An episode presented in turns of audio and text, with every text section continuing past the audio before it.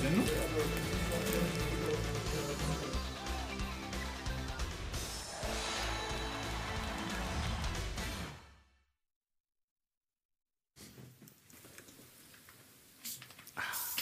Oh.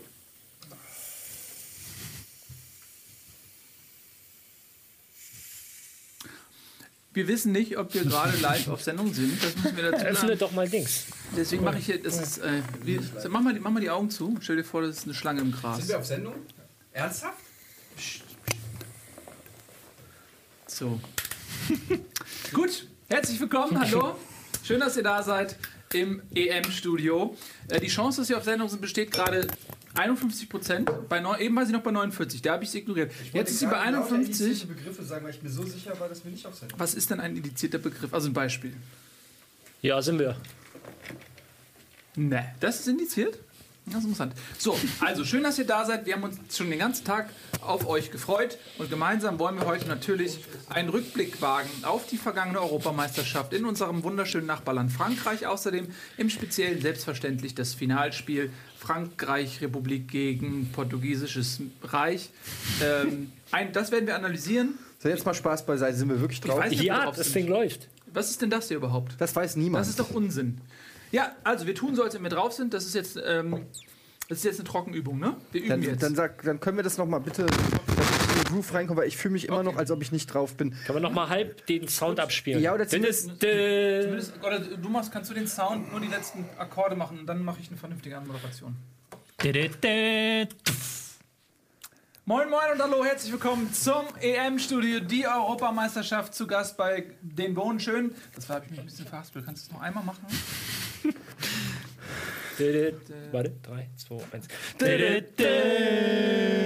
Hallo und herzlich willkommen zum EM-Studio, die Hi. Europameisterschaft. Zu Gast bei Bohnen heute in folgender fantastischer Besetzung: Ralf Gunesch, Tobias Escher, Etienne Gade. Hi. Hi, und ich bin Ihr Host. Mein Name ist. Nils Bohrer! Schön, dass ihr da seid. So, Prost.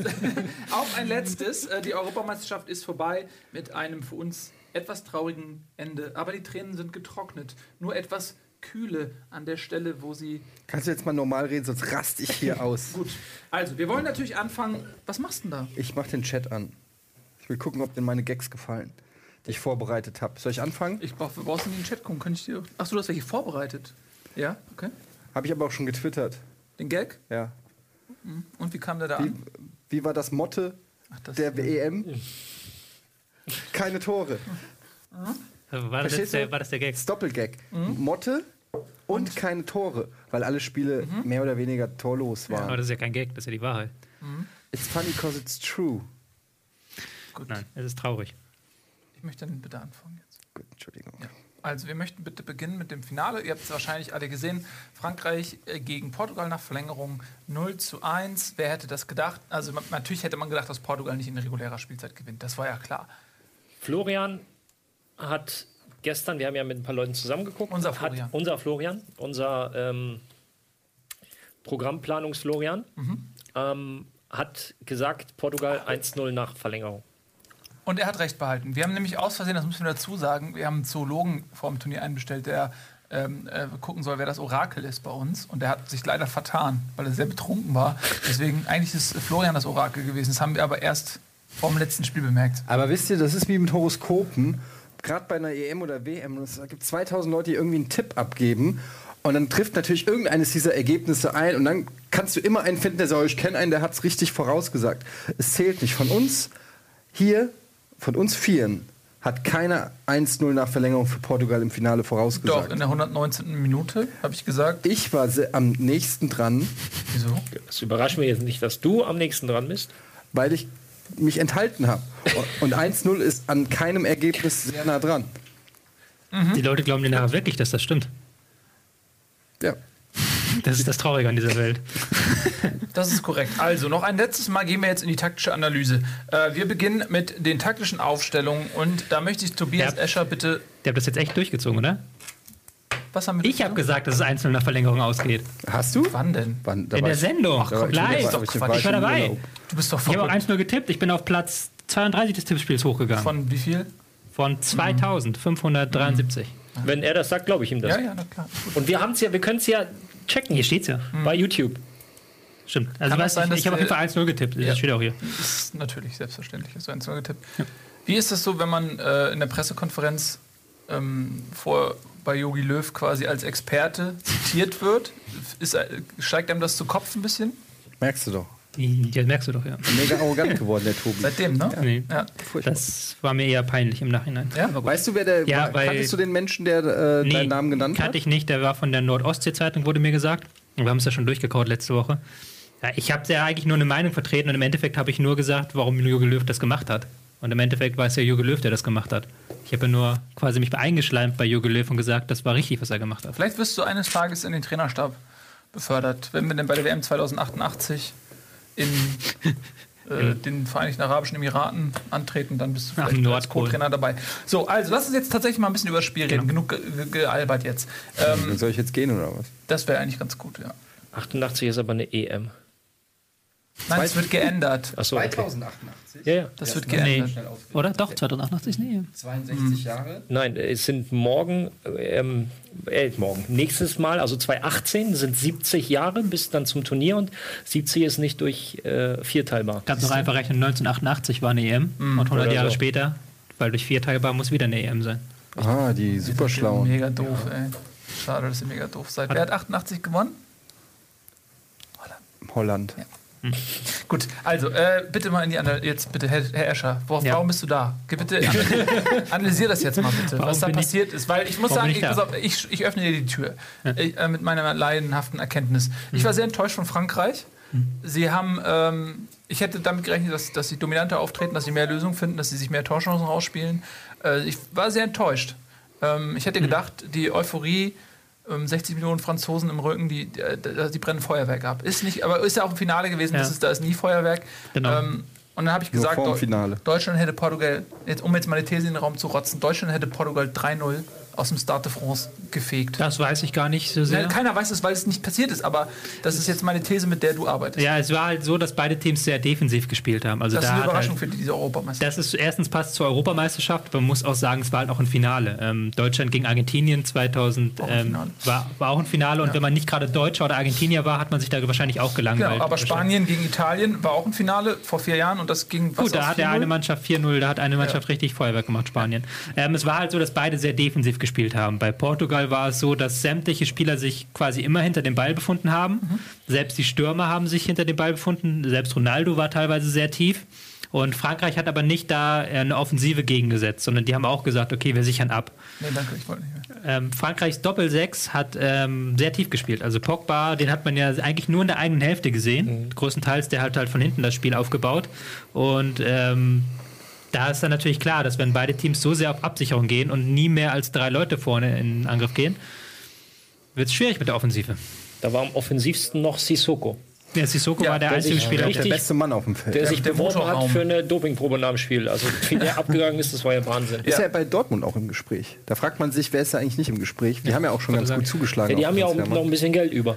Das ist richtig, aber am Ende können trotzdem nur elf Leute spielen, ne? Also, oder 13 oder 14. Ja. Ich bin mir nicht sicher, ob wir gerade den Laptop abgegriffen bekommen. Hat die Sendung eigentlich Sie- schon angefangen? Hat die Sendung schon angefangen? Ich glaube nicht. Ähm, aber ich kann es, was Sissoko halt gemacht hat, ich werde es jetzt hier, ihr müsst euch das vorstellen hier so. Sissoko war hier rechts und Payet hier links. Das und ist jetzt unser neues Tool, oder das ist was? unser neues Tool. unser neues Tool Fantasie. Und von unten kam dann Und dann ähm, ist, waren die Spieler aber, haben alle ihre Position relativ stark gehalten. Wir haben ja gesagt, Pogba und äh, Matuidi waren sehr tief. Und dann waren halt eigentlich praktisch nur drei Spieler vor dem Ball und die Außenverteidiger ab und zu. Und Sissoko war jetzt derjenige, der seine Position nicht gehalten hat, sondern sehr oft ins Zentrum rübergegangen ist. Und dann war hier Payet und Sissoko und die waren sehr nah beieinander. Und das war halt so die einzige Angriffsroute, dass die beiden mal kombiniert haben. Oder dass äh, Payet den Ball auf Sissoko abgelegt hat und dann Sissoko durchgegangen ist. Das war halt dieses, dieser einzige X-Faktor, den es in diesem Spiel gab. Ansonsten waren halt alle ihre Position gehalten und im Zweifelsfall defensiv gedacht. Bis auf Sissoko, der immer wieder überall aufgetaucht ist und halt versucht hat, diesen Extramann zu kreieren, wie man so schön sagt.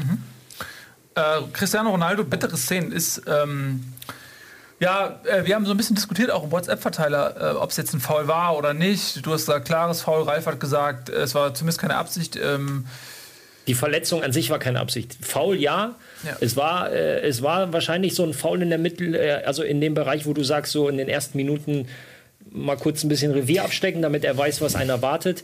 Die Schwere der Verletzung oder eine Verletzung generell und die Schwere der Verletzung war definitiv keine Absicht. Erinnerte so ein bisschen an dieses Foul an, an Neymar bei der WM, wo es halt auch ein Foul war. Ja, es war ein das Foul, aber du kannst ja nicht damit rechnen, Aber das war fiese, dass da da ist er so viel reingesprungen. kap Nein, Da bin Leute, ich, bin du ich, kannst, also, nein. bin ich ein bisschen Aber anderer das Meinung. Er stand auf dem Stand und er stand auch lange. Das war nicht kurz. Er, er, war, er stand mehrere Sekunden. Ja, stand aber er haut ihm da trotzdem nicht bewusst er ins kommt Kniegelenk, voll weil du angerauscht. weißt, nein, du, du haust keinem bewusst das Er absichtlich das kommt Knie durch. komplett angerauscht. Da hat er es halt billigend in Kauf genommen. Also es gibt ja, ich glaube, in der Regel Ja, es war schon ein ordentlicher Einsatz. Ja, aber also ich- ich er dir ist nicht recht, mit er- dem Vorsatz in den Zweikampf gegangen. Ich gebe dir recht, er hat jetzt nicht genau gezielt aufs Knie, um es durchzutrennen. Ja. Aber er ist so angerauscht, dass wenn auch da jetzt nicht die Oberschenkel von Cristiano Ronaldo gewesen wären, sondern, weiß ich nicht, von Spiel Stahl, Crouch Stahlträger eines Gebäudes zum Beispiel. Ja, weil einfach oder Stahlträger ein Elefant. Wäre Stahlelefant. wär ein Stahlelefant, wäre das Bein durch gewesen. Also so wie der da reingegangen ist und äh, es tut mir leid, er hatte von der von dem Winkel, von dem er gekommen ist, war klar, dass er den Ball nur mit Foul erreicht. Was, wenn ich dir sage, dass es ein ganz normales Foul war? Es war die Problematik bei der Geschichte war, dass es das Standbein war und er trifft halt die sensibelste Stelle, nämlich das Gelenk. Die Seele. Nein. Er trifft die sensi oder die, die, die anfälligste Stelle des Gelenks. Wenn er ihn irgendwo am Ober steht, dann tut es halt mal weh, aber es passiert nichts.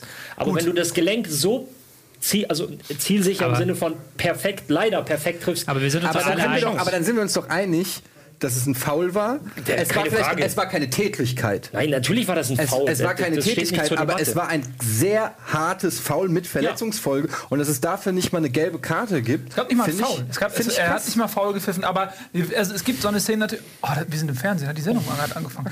Ja, also nach, äh, die, es war natürlich ein Foul, aber ähm, wir würden nicht so lange darüber diskutieren, wenn nicht danach Cristiano Ronaldo mit einer, mit einer leichten Prellung des Schienbeinknorpels ausgewechselt äh, hätte werden müssen. Dann würden wir jetzt überhaupt nicht drüber reden.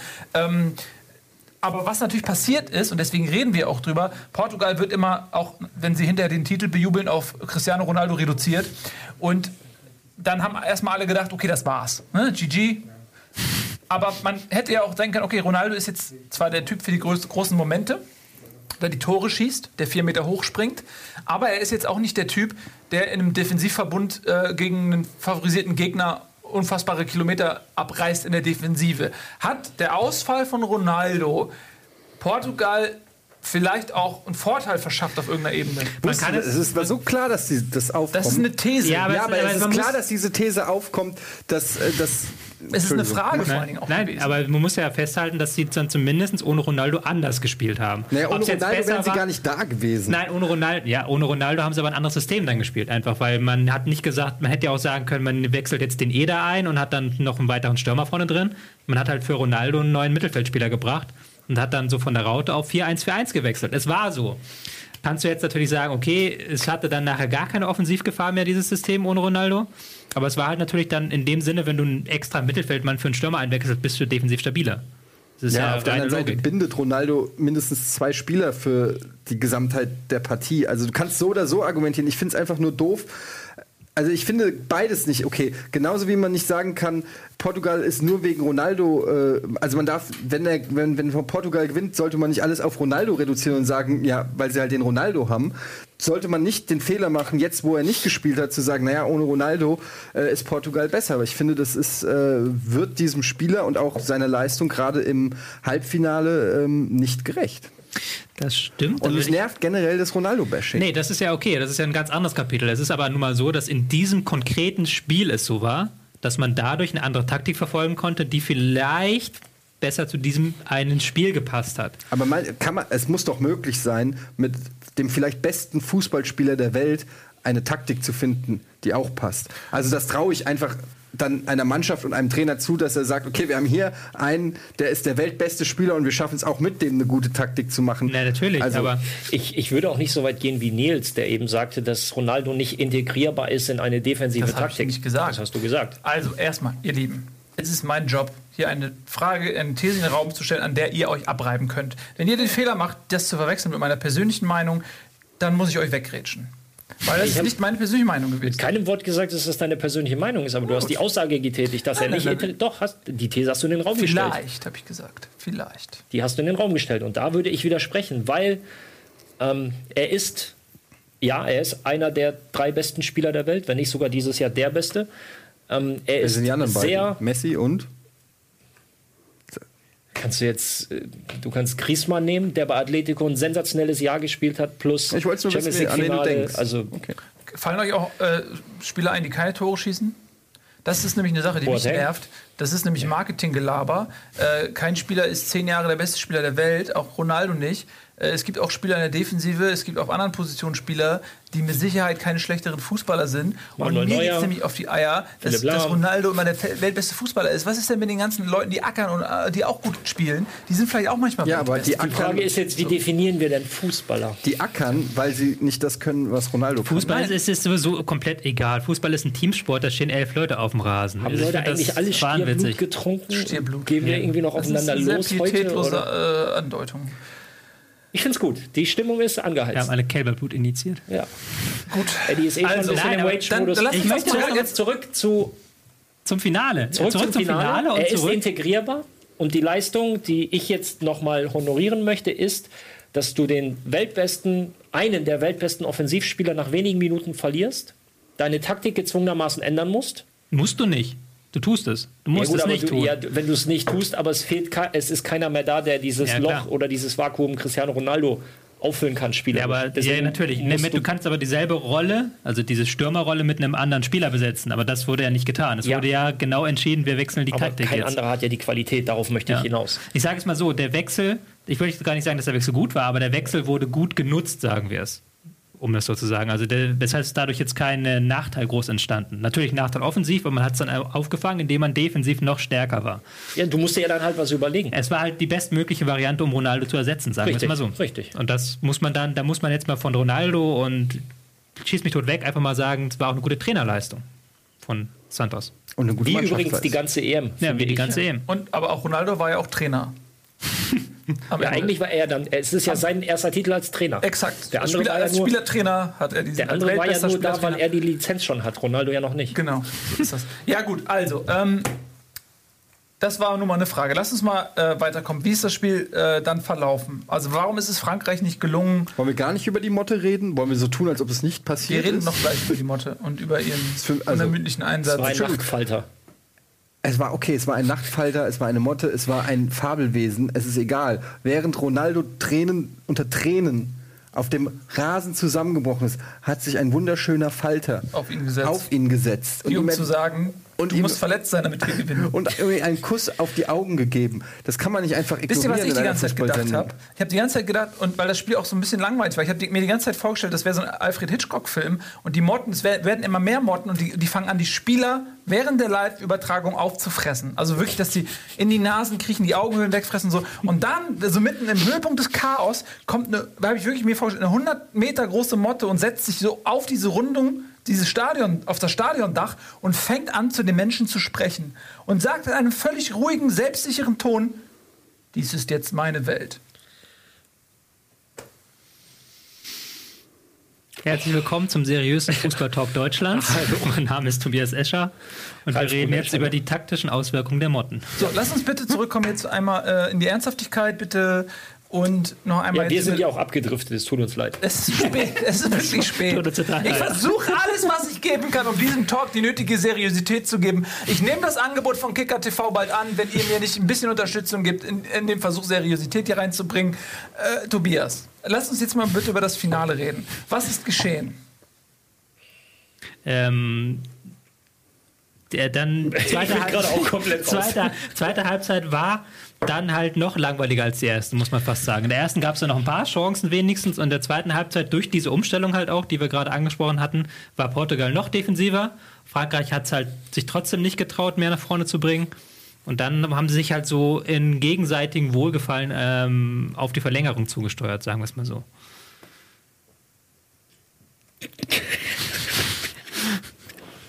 Ja. Es tut mir leid. Das hoffe ich doch. Ja. Gut, und dann äh, Verlängerung, wir haben es alle gesehen, Eder wurde eingewechselt, du hast noch geschrieben, äh, der Mann Eder, nicht Ede. Äh, der Mann war eigentlich während des gesamten Turniers nicht zu sehen. Der, er, hat, er hat ja auch nicht viel gespielt, aber er hat äh, irgendwie zweimal eingewechselt. worden. umgekehrt, da sieht man das Pumuckel nicht. Meister Eder, oder? was?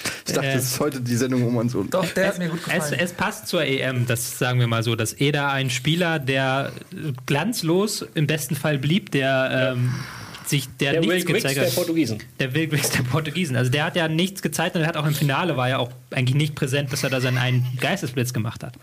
Was ist hier los? Da ist wirklich der Wurm drin. Ich versuche jetzt auch nicht mehr, weil ich bin sehr interessiert an Tobis Einschätzung. Ich habe hab den ganzen Tag zu- drauf zu- gewartet. Und jetzt Tobis ein Einschätzung möchte ich äh, ganz kurz was sagen. Du hast ja gesagt, bis jetzt hat in der ähm, in den Verlängerungen keiner wirklich also kann man auch abschaffen, hast du, glaube ich, sogar gesagt, weil Ja. keiner mehr was dafür tut. Danke. Also für, für einen Sieg was tut. Ich fand, die erste Halbzeit äh, kann man das so unterschreiben, aber in der zweiten Halbzeit fand ich die Portugiesen von Anfang an, als, als wäre so, so Leute, komm, 15 Minuten, wir versuchen es nochmal. Aber es war ja auch das Tor dann relativ schnell und dann hat sich das Spiel wieder gewandelt. Aber es stimmt, Ja, aber sie, sie waren haben- besser, sie- sie waren plötzlich Sie sind besser in der auf, Verlängerung. aktiv ja. auf Torerfolg gegangen. Nicht nur, wir retten uns ins, ins Elfmeterschießen, Ja. sondern aktiv auf Torerfolg. Weil sie ja auch. Sie ist haben's Portugal. Auch nee, nee, Portugal ist, ist Ja. aktiv geworden. Sie ja. haben es auch so gemacht, dass sie Spieler eingewechselt haben, die offensiver genau, sind. Also ja. sie haben ja ähm, dann Eder gebracht für Ja. vorne und dann hat, konnte man Nani und Charisma, hatte man wirklich ein echtes 4-3-3, nicht Mhm. mehr so ein total defensives 4-1-4-1.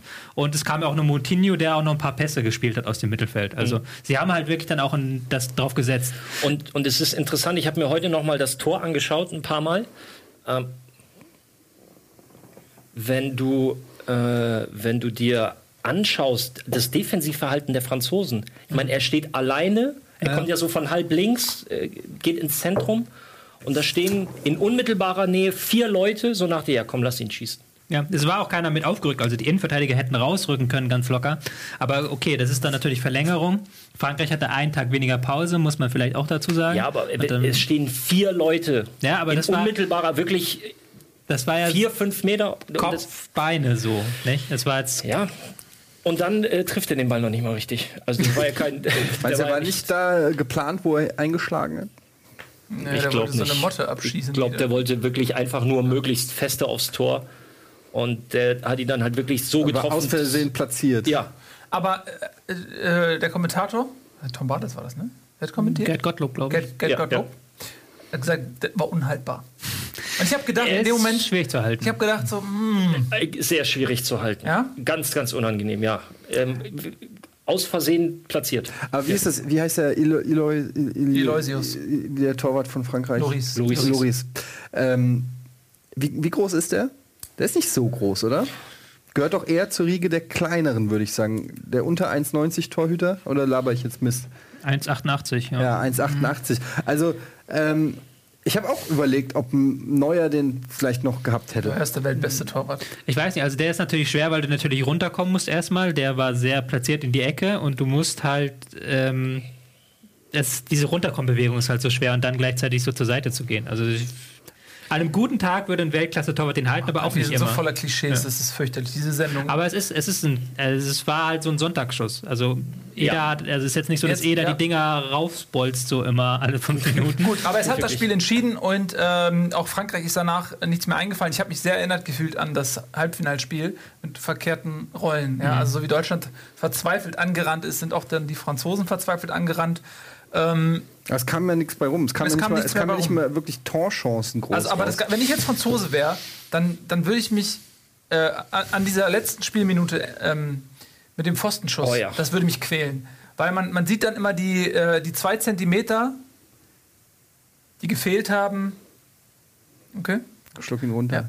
Ähm, that's- äh, und den hätte er nicht mehr gehalten. Ne? Also er hat ja ein tolles Spiel gemacht. Es gab ja sogar noch der in der, Torwart. wirklich in der letzten Sekunde von Martial war es, glaube ich, die Chance, wo, Ja. wo er relativ viel Platz im Strafraum hatte, aber dann direkt abgezogen hat, wo, du, wo er vielleicht schlauer gewesen wäre. Ich habe mir überlegt, was hätte Lewandowski gemacht? Er den Ball vielleicht nochmal runtergelegt und nochmal versucht, auf einen anderen Fuß oder einen auszutanzen, vielleicht sogar noch einen Elfmeter zu schinden. Er hat hingegen direkt das Ding in, die, in den Wust von, von Spielern vor ihm gelenkt. Es war aber eigentlich gar nicht mal so schlecht, weil er, er war alleine da und die waren locker ein, zwei Meter von ihm entfernt. Also es war, Jetzt du meinst äh, in der Verlängerung kurz vor Ende der ja, wo sie nur noch ne? die Bälle ja. rein, das war so die letzte, ich glaube Coman war es, der da noch mal äh, reingeflankt hat. Ähm, Ich würde gar nicht auch sagen, dass Frankreich keine Chancen hatten. Sie hatten ja schon ein paar Chancen. Also ab und zu hat sich ihre individuelle Klasse schon durchgesetzt. Ähm, und gerade wenn ja. Sissoko durchgegangen ist oder ähm, gerade diese Fairen äh, Schüsse, da waren schon einige Schüsse Da bei, waren einige Schüsse schon. dabei, genau. Ja.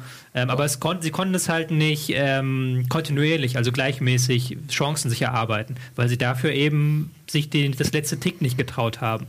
Weil auch die Außenverteidiger nicht weit vorgeschoben sind. Wir kennen es ja von Deutschland, wo Hector und Kimmich wirklich die ganze Zeit ganz weit vorne waren, was natürlich auch die Viererkette auseinanderzieht und dann wieder andere Räume schafft. Bei Frankreich war das eher so, so alles so gemächlich, so nach dem Motto, okay, wir wollen jetzt hier nicht den Konter zulassen und das Ding verlieren. Das Hat, war halt so das äh, Problem Ende. Angst fressen Titel auf. So ein bisschen, ja. Also hätte man, also ich, ich das ist jetzt äh, total Stubenhocker-Scheiß, den ich hier laber, weil das ist ein Finale und klar, da willst du auch nicht in, gegen einen konterstarken Portugiesen das 1-0 fangen. Aber man hätte zwischendurch irgendwann doch mal diesen Gang zuschalten können. Und wenn man dann 1-0 in der Verlängerung ähm, zurückliegt, einen Tag weniger Pause hat, dann ist das schwierig, diesen einen Gang noch dazu zu legen. Im Spiel selber dann umzuschalten ist schwer, das Ja. stimmt. Ähm, ich würde noch die, die Defensive der Portugiesen, gerade auch nach dem 1 zu 0, also mir hat Pepe da extrem gefallen. Ähm, nicht nur, wie er die Kopfballduelle gewonnen hat. Die eine Situation mit dem Pfostenschuss, da sieht er etwas unglücklich aus. Aber ansonsten auch, wie er, sein, wie er seine Mitspieler angetrieben hat, die, ähm, da hat er nochmal Führungsqualitäten gezeigt. Und äh, es sind die Situationen, wo du die Leute dann halt auch brauchst, weil ja, da brauchst du Leute, die das Feuer anfachen. Und ähm, ja, der Trainer hat es von außen gemacht und Pepe halt auf dem Platz. Ich habe dauernd damit gerechnet, nach dem äh, Foul an Ronaldo, ähm, dass es ein. Achso, dass- dass, dass- Pepe sich Payet vornimmt. Pepe- da, da, gibt. ja, ja, dass es einen Pepe-Moment gibt, dass er sich irgendeinen da schnappt. Ähm, Ich glaub- beim Eishockey wäre das ja so, da gibt es ja immer den, den Enforcer sozusagen, der äh, den Star beschützt. Ja. Und ähm, aber Pepe hat sich relativ zurückgehalten, muss man in der Die ganze Also, EM über. Ja, die ganze EM, muss man sagen, ich habe kurz davor ein Video gesehen von, wer irgendeiner hat es von euch gepostet, geschickt, äh, die schlimm, äh, schlimmsten Szenen von Pepe in vier Minuten zusammengefasst. Und äh, danach war ich so, auf was? äh, auf Pepe, dass ich einfach, äh, ja, Ja, gar im nichts Kleinen wirklich manchmal die Sicherung durch, so, ne? Es ist also auch ja bei, ein Psychopath bei der einfach. WM ist ihm ja auch, äh, ist er auch gleich im ersten Gruppenspiel vom Platz geflogen gegen Deutschland. Also Tobi hat es ja, glaube ich, in der letzten oder vorletzten Sendung gesagt, wenn Pepe sich auf Fußball konzentriert, auf einfach nur Innenverteidiger spielen, ist das ein überragender Spieler. Ich mache jetzt mal den. Der hat auch äh, gekotzt, habt ihr das gesehen? Ja. Ja, ich habe es auch nur gelesen. Aber Ich das ge- wird dann so ein Mix gezeigt aus Adrenalin, Freude, Schnaps. Aber Erschöpfung. ich glaube, dass der Typ einfach echt ein Psychopath ist irgendwie. Aber irgendwas ist bei dem nicht ganz. Aber ich wollte ihn ja eigentlich in meine Elf der EM machen, aber das habe ich dann doch nach dem Finale mich ich habe gegen ihn, glaube entschieden. ich, reingemacht. Weil, Ach so, ja. weil er ja dann irgendwie, er hat ja nur noch gebolzt. Also auch schon beim Stande von 0-0. Er hat ja gar nichts mehr dann spielerisch versucht und dann den Footballkicker gemacht. Das hat mir dann, da habe ich mir gedacht, okay, Koscielny, der auch eine sehr starke Finalpartie gemacht hat und der auch ein sehr starkes Turnier gespielt hat, hat da an dem Punkt noch ein bisschen mehr überzeugt. Ich habe auch gestellt. Ja, wir kommen gleich dazu noch zu äh, unserer Elf. Also, äh, Portugal, ähm, wenn man mal jetzt weggeht von, von der Analyse und mal so ein bisschen auch so die emotionale Geschichte dahinter sich anschaut, dann ist das aber eigentlich auch äh, eine schöne Geschichte. Dass äh, Portugal eine Nation, die, glaube ich, was weiß ich, sieben, acht, neun Mal in irgendwelchen Halbfinals stand, zweimal im Finale, nie irgendwas gewonnen. Äh, 2004 Eu- Europameisterschaft daheim, Finale gegen, Griechenland, äh, haushoher Favorit, goldene Generation, Luis Figo und wie sie alle hießen und der 18-jährige Cristiano Ronaldo. Und man verliert dieses Spiel. Und jetzt äh, lass uns kurz rechnen, 2004, zwölf Jahre später ähm, steht da eine Mannschaft, der man nichts zugetraut hat. Also fast schon so ein bisschen der Gegenwurf zur goldenen Generation von 2004, außer jetzt Ronaldo natürlich als, als Leuchtfigur. Ähm, spielen eine grottige Vorrunde, nicht ein Spiel gewonnen. Ich meine, das wurde jetzt auch oft zitiert. Eben, ja, hier, was ich, sieben Spiele, nur eins nach regulärer Spielzeit gewonnen und so weiter und so fort. Äh, Spielen gegen Frankreich, äh, alle haben gesagt, äh, das Spiel gegen Deutschland war eigentlich schon das Finale und so. Und dann gewinnen die das Ding. Also es ist ja eigentlich auch eine schöne Geschichte. ich persönlich, und da kommen wir wieder zurück zum Trainer, das ist das, was ich eben meinte, das ist für mich auch eine ganz große Leistung des Trainers, weil er nach den Gruppenspielen gemerkt hat, okay, es funktioniert nicht so wirklich, wie wir bis jetzt spielen. Wie kann ich aus dem vorhandenen Spielermaterial das Maximale rausholen? Und das haben sie dann umgesetzt. Und man muss, man, man kann jetzt sagen, ähm, schön ist natürlich auch Definitionssache. Es würden jetzt viele sagen, Spaniens Titel waren schön, weil die waren auch schön rausgespielt. Das von Portugal, das war jetzt Souverän. ein, oder so, ja, aber auch schön. Es war ja auch schön anzusehen. Das ist Geschmackssache. Viele haben die Schnauze voll von Tiki-Taka. Ähm, und, und jetzt bei Portugal ist es, ich finde, ich finde die, die sportliche Leistung, ähm, wenn man sich die Relation anschaut, was haben wir zur Verfügung, was machen wir draus, hat Portugal absolut das Maximum rausgeholt. Und dann müssen sich andere Nationen vielleicht fragen, wir haben zwar, besseres Material, aber wir haben nicht das Maximum rausgeholt. Und man Ja. muss auch dazu sagen, also ganz kurz, man muss auch jetzt mal zur Verteidigung Portugals. Ich, ich fand es ja auch ein bisschen lame, ja, dass jemand, der Drittplatzierter ist in der Gruppe, eigentlich kurz vorm Ausscheiden ist, äh, sich dann zum Titel wieselt. Aber man muss fairerweise sagen, man hat mit Kroatien im Achtelfinale ähm, einen der großen, also einen, sag ich mal, den Topfavoriten des linken Brackets ausgeschaltet, die zuvor Spanien besiegt hatten äh, im letzten Gruppenspiel, die einen sehr guten Eindruck hinterlassen haben. Die haben sie besiegt und danach Polen auch eine Mannschaft, die jetzt auch sag ich mal, zu den Geheimfavoriten zählte.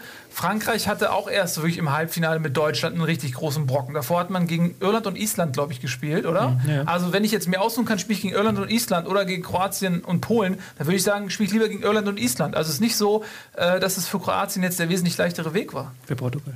Entschuldigung, Ähm, Portugal, klar. Aber es stimmt schon. Das Problem, was ich damit habe, ich, es ist ja vollkommen okay, sie waren defensiv das stärkste Team, muss man auch mal sagen, ähm, in der K.O.-Phase und das reicht dann oft zum Titel. Das Problem ist halt, das ist Portugal. Also wir reden hier nicht über Griechenland oder Island oder was weiß ich, sondern das ist Portugal, das ist das Land von Eusebio, das ist das Land von Figo, das ist das Land von Cristiano Ronaldo, das so viele tolle Kicker hervorgebracht hat. Und davon war bei dieser EM leider nicht zu sehen. Und das ist natürlich dann eine Ironie der Fußballgeschichte, dass halt Eusebio, Figo nie einen Titel gewonnen haben, großen, und diese Mannschaft jetzt schon. Wobei Portugal war schon immer in der Geschichte ein, Land, das sehr konterlastig war, aber da haben sie wenigstens dann mal gekontert, das haben sie jetzt gar nicht mehr gemacht. Aber es ist, ist das finde ich, das Ja. finde ich halt persönlich als äh, Fußballgeschichte ganz schade. Ich, ja, ich weiß, worauf du hinaus möchtest. Und natürlich ist es, das sind dann auch immer so ein Stück weit unvollendete Karrieren, dass du mit Eusebio nie einen großen Titel mit Portugal verbindest. Aber ich will jetzt nicht so weit gehen, dass wir äh, Deutschland das Land der Dichter und Denker sind und haben heute Dieter Bohlen und DSDS. Das ist ein anderes Thema. Aber das Grundprinzip, ja, Brasilien, äh, Brasilien, Portugal hat jetzt nicht mehr ähm, diese, ich habe, weil du eben sagtest, goldene Generation, das hat jemand verglichen, die goldene Generation ist Vize geworden, 2004, vier, nee, 2004 und die blecherne Generation holt den Titel. Ein bisschen überspitzt, das ist ein bisschen übertrieben, da sind immer noch ein paar ganz gute Fußballer bei. Aber man ist halt hingegangen nochmal und hat geguckt, okay, was haben wir zur Verfügung? Wie können wir spielen? So, und wir haben nicht das Spielermaterial, um spielbestimmt aufzutreten. Und die Grundphilosophie bei den Portugiesen war auch in den letzten Jahren, auch in der Ausbildung, nicht so, dass man den europäischen Fußball dominiert, sondern es sind halt andere, ähm, andere, wie, wie soll ich sagen, andere Schwerpunkte gesetzt ja, worden. die haben aber schon nicht schlechte Also Ausbildung. ganz, kurz nur, also zur Port- 2000, die Truppe von 2004 hätte niemals so verteidigen können, wie die es gestern stimmt. gemacht Aber haben. also zur, nochmal ganz kurz, der Nachwuchs Portugals ist ja äh, Güteklasse A. Also ähm, äh, ich glaube U21 wurde kräf kräftig versohlt von Portugal, war das nicht irgendwie Hm, 4-0 oder 4-0 5-0? oder 5-0, 5-0 war es glaube ich sogar. Also, also da kommen auf jeden Fall gute Leute nach. Ja. Ja, ja, gut, wenn du guckst, Sanchez ist noch jung, äh, Silva ist auch, glaube ich, erst 24. Sie haben halt bei Verteidiger haben sie ein Problem, weil sie keinen Innenverteidiger haben. Aber äh, das ist schon eine gute Ausbildung. Ich glaube, ich habe auch gelesen, dass 10 von den 14 portugiesischen Spielern im Finale, die waren alle bei Sporting in der Jugendakademie. Und dann haben sie natürlich, hast du natürlich eine ähnliche Basis, auf die du aufbauen kannst. Darf auch nicht vergessen, Portugal ist ein kleines Land. Ja. Also, verhält, also Kleines, verhältnismäßig. Land. Ja. Ähm, dafür ist es schon eine große Fußballnation. Es, dafür, es ist definitiv eine Fußballnation. Wenn man mal nach Portugal äh, fährt, das ist der dominierende Sport auf jeden Fall. Äh, ja, aber die haben sich auf jeden Fall in der Geschichte, wenn, wenn's auch, wenn auch nicht in diesem Turnier, ja, auf sportlicher Ebene, vielleicht, da kann man vielleicht geteilter Meinung sein, aber zumindest emotional, in fußballhistorischer äh, Sicht, haben die sich auch mal einen Titel verdient. Oder? Ja. Kann man noch sagen. Also ich bin ja sehr e- unemotional in der, also die gesamte EM hat mich ziemlich wenig berührt. Äh, ging, haben wir auch schon noch häufiger thematisiert. Ich glaube, ging es nicht nur mir so. Ähm, warum kann man viel drüber diskutieren, aber irgendwie hat mich das alles nicht so mitgerissen und auch das Finale war ich eigentlich bis zu dieser Ronaldo-Geschichte relativ gleichgültig. Ich hatte auch keinen Favorit, also mir war es eigentlich egal, wer gewinnt. Dann als diese Ronaldo, ich bin ja schon so ein bisschen Ronaldo-Fan, aber dann als diese Foul-Geschichte war und das, dann hat sich plötzlich so eine Geschichte für mich entwickelt, mit der ich als keiner, der zu irgendeinem Team hält, auch plötzlich was anfangen konnte. Ähm, und plötzlich hatte ich äh, Sympathien und wollte, dass Portugal gewinnt. Also ich habe mich am Ende tatsächlich gefreut über den portugiesischen Sieg. Einfach nur, weil da war wenigstens irgendeine Form von Story, die in meinem Kopf hängen bleiben wird. Äh, wenn jetzt Frankreich einfach irgendwie das Ding souverän runtergespielt und gewonnen hätte, dann hätte ich nächste Woche schon wieder vergessen, was gewesen wäre wahrscheinlich so. Gut, Das ist, genau. Ja. wollte ich nur mal sagen. Das ist, mir ging es auch so ein bisschen so. In dem Moment, wo, wo, Ronaldo verletzt äh, war, das, das hat mich auch berührt. Da habe ich auch gedacht, so, okay, ey, äh, jetzt, da, war, da hat es ein bisschen, für mich gekippt. So, danach war ich mehr, vorher war es mir relativ, da war ich auf Frankreich auch zu Hause gebeutelt, auch äh, schwierige äh, Zeiten gehabt und so. Die, die hätten es verdient. Man weiß ja selbst, wie es ist, ein Heimturnier zu haben, äh, wenn die Euphorie dann überläuft und so, wie es damals Deutschland gegen Italien rausgeflogen ist. Das war schon treu. Ich hätte es denen auch gegönnt, aber danach habe ich auch gedacht, okay, Portugal jetzt auch verdient. Es, es, Ähm, es aber- ist auch so eine schöne Film, filmische Geschichte, Ja. wie, wie er noch versucht hat zu stehen und die Schmerzen in seinem Auge und es ging nicht dann nochmal die Bandage und es ging, es hat mich so ein bisschen. Aber es, wisst ihr, was mich daran ein bisschen stört? Es hat mich ein bisschen an Karate Kid erinnert. Es war Karate Kid. Aber was mich ein bisschen daran stört, ist, ähm, wenn man. Für mich ist Fußball immer. Ich, also ich bin ja auf Kreisliga-Niveau, ne? Warum darf ich die Karate Kid Geschichte nicht Ah, da kommt noch erzählen? eine Geschichte. Er fragt gerade, warum Karate Kid? Die Ist Szene am Ende gegen Cobra Khan, wo Daniel San, wo sie immer auf sein Knie gehen und er am Ende quasi nicht mehr stehen kann, aber trotzdem am Ende Den- mit dem einen Kick den Das- Titel holt. Die Gottesanbeterin Ja, macht, sozusagen. Das hat Ja, mich also ein nur die Ronaldo-Analogien nicht ja, gesehen. Ronaldo war in dem Fall äh, am Seiten. Ist ja auch wurscht. Dann erzähl halt deine Nein, ich Geschichte. wollte nur sagen, was. was äh, ich, ich- bin auch überhaupt nicht für Ronaldo-Bashing und ich bin auch überhaupt nicht dafür. Es ist ja immer so ein drehendes Ding. So mal ist es in Ronaldo zu bashen, dann ist es wieder in alle Ronaldo-Basher zu bashen. Ne? Das ist ja immer je nachdem, was gerade so en vogue ist. Ah, du weißt, Und- dass ich schon lange äh, pro Ja, ja, das stimmt. Ronaldo Das zu deiner ja. Ehrenrettung, das sei gesagt. So, aber ich meine nur, das ist immer so, was gerade so in Mode ist. Du bist safe. Aber ähm, was mich daran so ein bisschen stört, als jemand, der auf Kreisliga-Niveau oder manchmal Bezirksliga-Niveau Fußball gespielt hat, da ist halt, bei uns war äh, so die Sportlichkeit, halt so, das war fuck egal, sondern was halt gezählt hat, war so das Team. Wenn du so zehn Jahre dich mit denselben Leuten durch die Liga schleppst und nach Ochsenmissen fährst und Radbruch und so und bei Wind und Wetter auf gefrorenen Ä- Äckern da irgendwie Fußball spielst, da, da geht es ums Team. So. Das, und so bin ich Fußball sozialisiert worden. Und wenn ich dann sehe, dass Ronaldo, der ohne Frage ein überragender Spieler ist und die Mannschaft mit seinen Toren auch durchs Turnier getragen hat, wenn, wenn ich sehe, welcher Fokus bei der Siegerehrung auf ihm liegt und wie lange er diesen Pokal hat, das ist meine, meine persönliche, dann sehe ich, wie lange er den Pokal hat, dass er dann steht mit dem Pokal und und quasi die anderen Spieler auch schon so weggehen aus dem Bild und dass er mit er alleine steht und so. Dann denke ich mir so, fuck, ey, das ist nicht meine, mein Gefühl von Fußball. Fußball ist für mich ein Mannschaftssport, ist ein Teamsport äh, und, äh, und, und da gehört sich irgendwie nicht, dass ein Spieler, zumal der dann auch verletzt war früh und die Mannschaft das gerettet hat für ihn, dass er so im Fokus steht der Medien. Und das ist nicht nur ein Ding von ihm, weil es wird ja sicherlich auch von ihm gefordert. Ja, äh, es ist so wie die Geschichte mit Buddy und Simon, die immer erzählen, die waren mal auf dem roten Teppich und dann haben die Fotografen gesagt, äh, jetzt mal ohne die beiden, so. Und dann mussten die vom Te äh, sollen die aus, von den Linsen verschwinden, der Fotografen und so. Also es wird ihm ja auch sozusagen, er wird ja auch dazu gedrängt, so, äh, so im Mittelpunkt zu stehen. Aber ich gebe dir recht, es ist, Ne? er ist natürlich, er ist schon ein Narzisst und er ist auch selbstverliebt und es sind nicht die sympathischsten Eigenschaften, die ein Mensch haben kann. Ähm, und generell, ich frage mich immer, wie reagiert, also man hört ja nur Gutes auch von seinen Teamkollegen. Also äh, das wäre ja, die ihn kennen, hört man gut. genau, deshalb würde man, also der, die ersten, die ja wirklich pisst sein müssen und sagen müssen, ey Digga, sei mal ein bisschen bescheidener.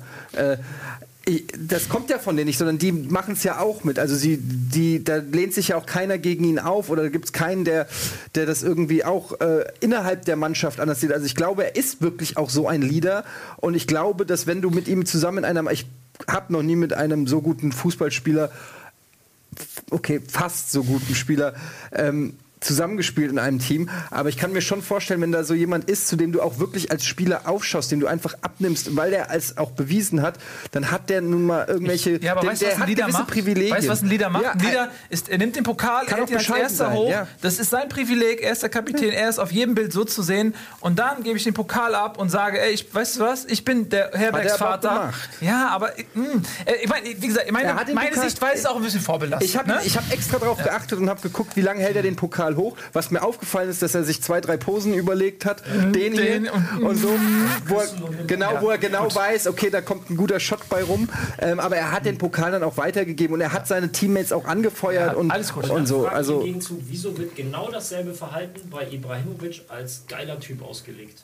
Wo ist der Unterschied? Ja. Ibrahimovic ist genauso, wenn nicht sogar ein noch schlimmerer Selbstdarsteller. da, ja, aber das ist ein bisschen Selbstironie Ich dabei. glaube ne? auch, dass das Ironie ist, ja. Also, Da ist zumindest seiner ein, Überheblichkeit finde ich noch mehr ab. aber weißt du, Es ist eine andere Form, weil Naja. ein bisschen cooler wird, Nee, er ist einfach, er ist drüber. Ibrahimovic ist drüber. Das ist fast schon Hans Sapai-mäßig. Ich meine, der ist Weltklasse, aber der sagt halt Sachen, die ganz eindeutig ironisch sind. So, also, na, mh, Ja, das also Nasel. Ein, ein, ein gewisses überheblich arrogantes äh, Verhalten Journalisten gegenüber. Ich ihn- Klar, Ronaldo hat jetzt Ja. das Mikrofon da in, in, den, in den See geworfen. Ähm, aber ein Ibrahimovic zum Beispiel Naja. mit einem, mit einem, äh, führt ein Interview mit einem Journalisten, der halt die Kamera hat und parallel das Mikrofon hält. Das ist halt wahrscheinlich eine kleine. Das, wer bist denn du? Kannst dir keinen äh, Tonmann leisten und gibt ihm kein Interview. Das hat nichts mit Gut, Selbstironie das, aber ich meine, wir reden, wir müssen das ja nicht ins Verhältnis setzen zu anderen Leuten, die sich vielleicht daneben benehmen. Wir reden jetzt halt in dem, äh, Ibrahimovic war nicht im Finale ähm, und wir reden halt über Ronaldo, aber ich will jetzt auch nicht zu lange über Ronaldo reden, weil das ist dann auch wieder Quatsch. Aber Darf ich noch was sagen? bitte immer alles. Ronaldo, ich habe gehört, der ist morgens der Erste auf dem Trainingsplatz und abends der Letzte. Das ist korrekt. ja, genau. ich So, dachte, das fliegt ihm alles so zu. das fliegt ihm alles zu. Die Leute hören mich übrigens nicht mehr. Ach, das ist ja schade. Ja. Low Bed, siehst du die? Lowbat. Gut, du bekommst sofort neue Batterien. Ähm, da kommt schnell mal mit Batterien. Das ist doch schön. Also, wir wollen mal jetzt äh, ein Ah, kleines. guck mal da unten eingeblendet. Das ist ja geil. Das ist ja ein neues Feature. Ging mir wie Etienne to go mit CL7 gewann das Finale an Dramatik. Eine fesselnde, nacherzählenswerte Story war auf einmal da. Wen würdet ihr mit Ronaldo besetzen, wenn der Film rauskommt? Ich sehe Ralle Gunesch in der Rolle. Ja, Ralle Gunesch könnte es sicherlich spielen, sowohl vom Charisma, vom Körper, von den fußballerischen Fähigkeiten könnte er das sicherlich spielen. Ich glaube, Julia Roberts. Weil die kann alles spielen. Julia Roberts kann alles spielen. Äh, Susan Sarandon. Hört man mich Susan mal Sarandon ist sehr alt mittlerweile, Nils. Helen Mirren dann besser. Mirren. Die wollte Ich- ich, meine ich eigentlich auch, ehrlich gesagt. Ich lasse mir die, weil ich werde Regisseur, dann werde ich äh, mir das alles durch den Kopf gehen Stimmt, du bist Regisseur. So, ich würde gerne mal, äh, wo wir gerade über Emotionen reden, ne? äh, Fußball ist ja eine sportgewordene Emotion, ein Emotionsmotor. Und äh, da gibt es natürlich weinende und lachende Momente. Und wenn die aufeinander prallen, ja, das Lachen und das Weinen, diese zwei existenziellen Emotionen der menschlichen Existenz, dann passieren manchmal fantastische Geschichten. So wie diese hier. Du bringst mich jetzt hier in Perversitäten. Ah, doch, es kann angegriffen werden. Ja, wir sehen einen französischen Fan, der leidet. Und er verprügelt jetzt den kleinen portugiesischen, ne? Den- Das Video kenne ich schon. Hook Headbutt. Fieser Head. Aber er lässt sich nicht fallen. Na, er lässt sich nicht fallen. So sind die Portugiesen.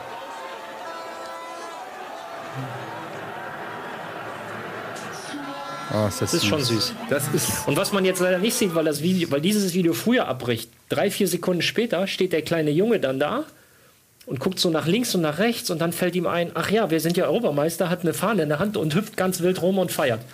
Das ist da Lust. Le Bleu Siehst du mal? Ja. Ja, ich habe nur, Schöne Geschichte. Was ich daran schön fand, man hat so das Gefühl, dass, dass, dass der Junge nicht wusste, dass er gefilmt wird. Also, Genau, ne? ja, es das ist nicht war gespielt oder so ja. inszeniert, oder, sondern er hat das wirklich in dem Moment so empfunden und das macht so schön. Und auch so die, wie der französische Fan ganz, also man merkt wirklich, das hat ihm richtig ein gutes Gefühl gegeben. Das ist wie dieser Film das Glücksprinzip. Also es hat der Typ, der wird sein Leben lang daran denken, wie er am Tiefpunkt irgendwie er hat gelitten und dann kommt dieser Junge und es ging ihm, glaube ich, hinterher wirklich besser, weil er auch irgendwie gemerkt hat, so, ey, es gibt, es gibt, es gibt Größeres im Leben als das. Ist äh, ein schöner, sehr schöner Moment. Ja, ich. Ich wünschte, nach äh, dem Halbfinale 2006 wäre ein italienisch gekleideter Junge zu uns gekommen. Den hätten wir so weggetreten. weggetreten. Das wäre jetzt ein anderes Video geworden. So. Ähm, äh, haben wir schon erwähnt, dass Portugal noch äh, bei dieser Europameisterschaft so gut wie kein Spiel gewonnen hat? Macht Das haben wir bereits haben wir diesen erwähnt, Punkt ja. bereits erwähnt. Das war ein Witz. Okay, dann Highlights der EM. gibt es denn eigentlich schon eine Diagnose bei Cristiano Ronaldo? Ja, es ist nicht schlimm. Es ist irgendwie eine. Das war gar nichts. Der, der, es ist, es ist nix. Sagen wir so, irgendwie der, der Muskel ist beleidigt, weil er nicht geölt wurde. Ich weiß nicht, also Das ey, wirft ja schon wieder ein ganz anderes Nein. Licht auf die Sache. Könnte es sein, dass er sich gedrückt hat vor der Verantwortung und bewusst diese Story. Ich will einfach nur wissen, ob es eine tatsächliche Nein, es ist nichts Schlimmes. Er wird, er wird äh, glaube ich, zum Saisonstart fit sein. Es ist äh, kein, kein schlimmer Riss. Es sei am Anfang wirklich wie Innenbandriss. Und Mehmet Scholl hat ja auch gesagt, ey, hier. Äh, Also ich habe dreimal Innenbandteil, also Innenbandteil gerissen oder gerissen gehabt. Insofern kenne ich die Bewegung ja, und es sah halt nee, es komplett ist, danach es aus. Ist, halt- also, was ich gelesen habe, und ich kenne Dr. Müller-Wohlfahrt privat Ich sehr finde gut. leider auch nichts hier. Findet natürlich.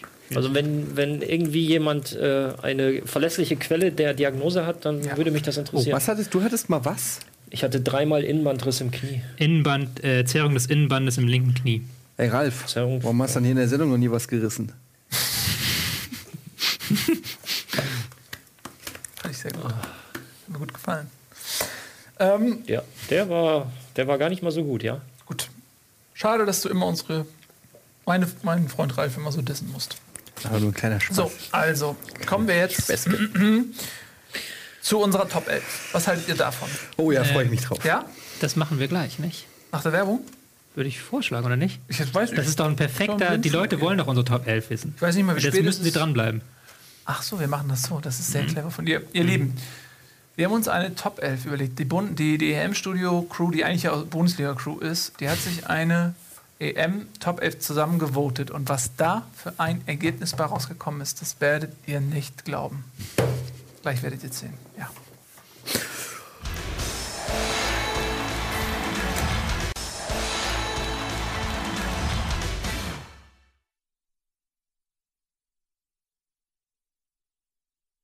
Zurück zum EM-Studio, die Europameisterschaft. Ein letztes Mal zu Gast bei Bohnen.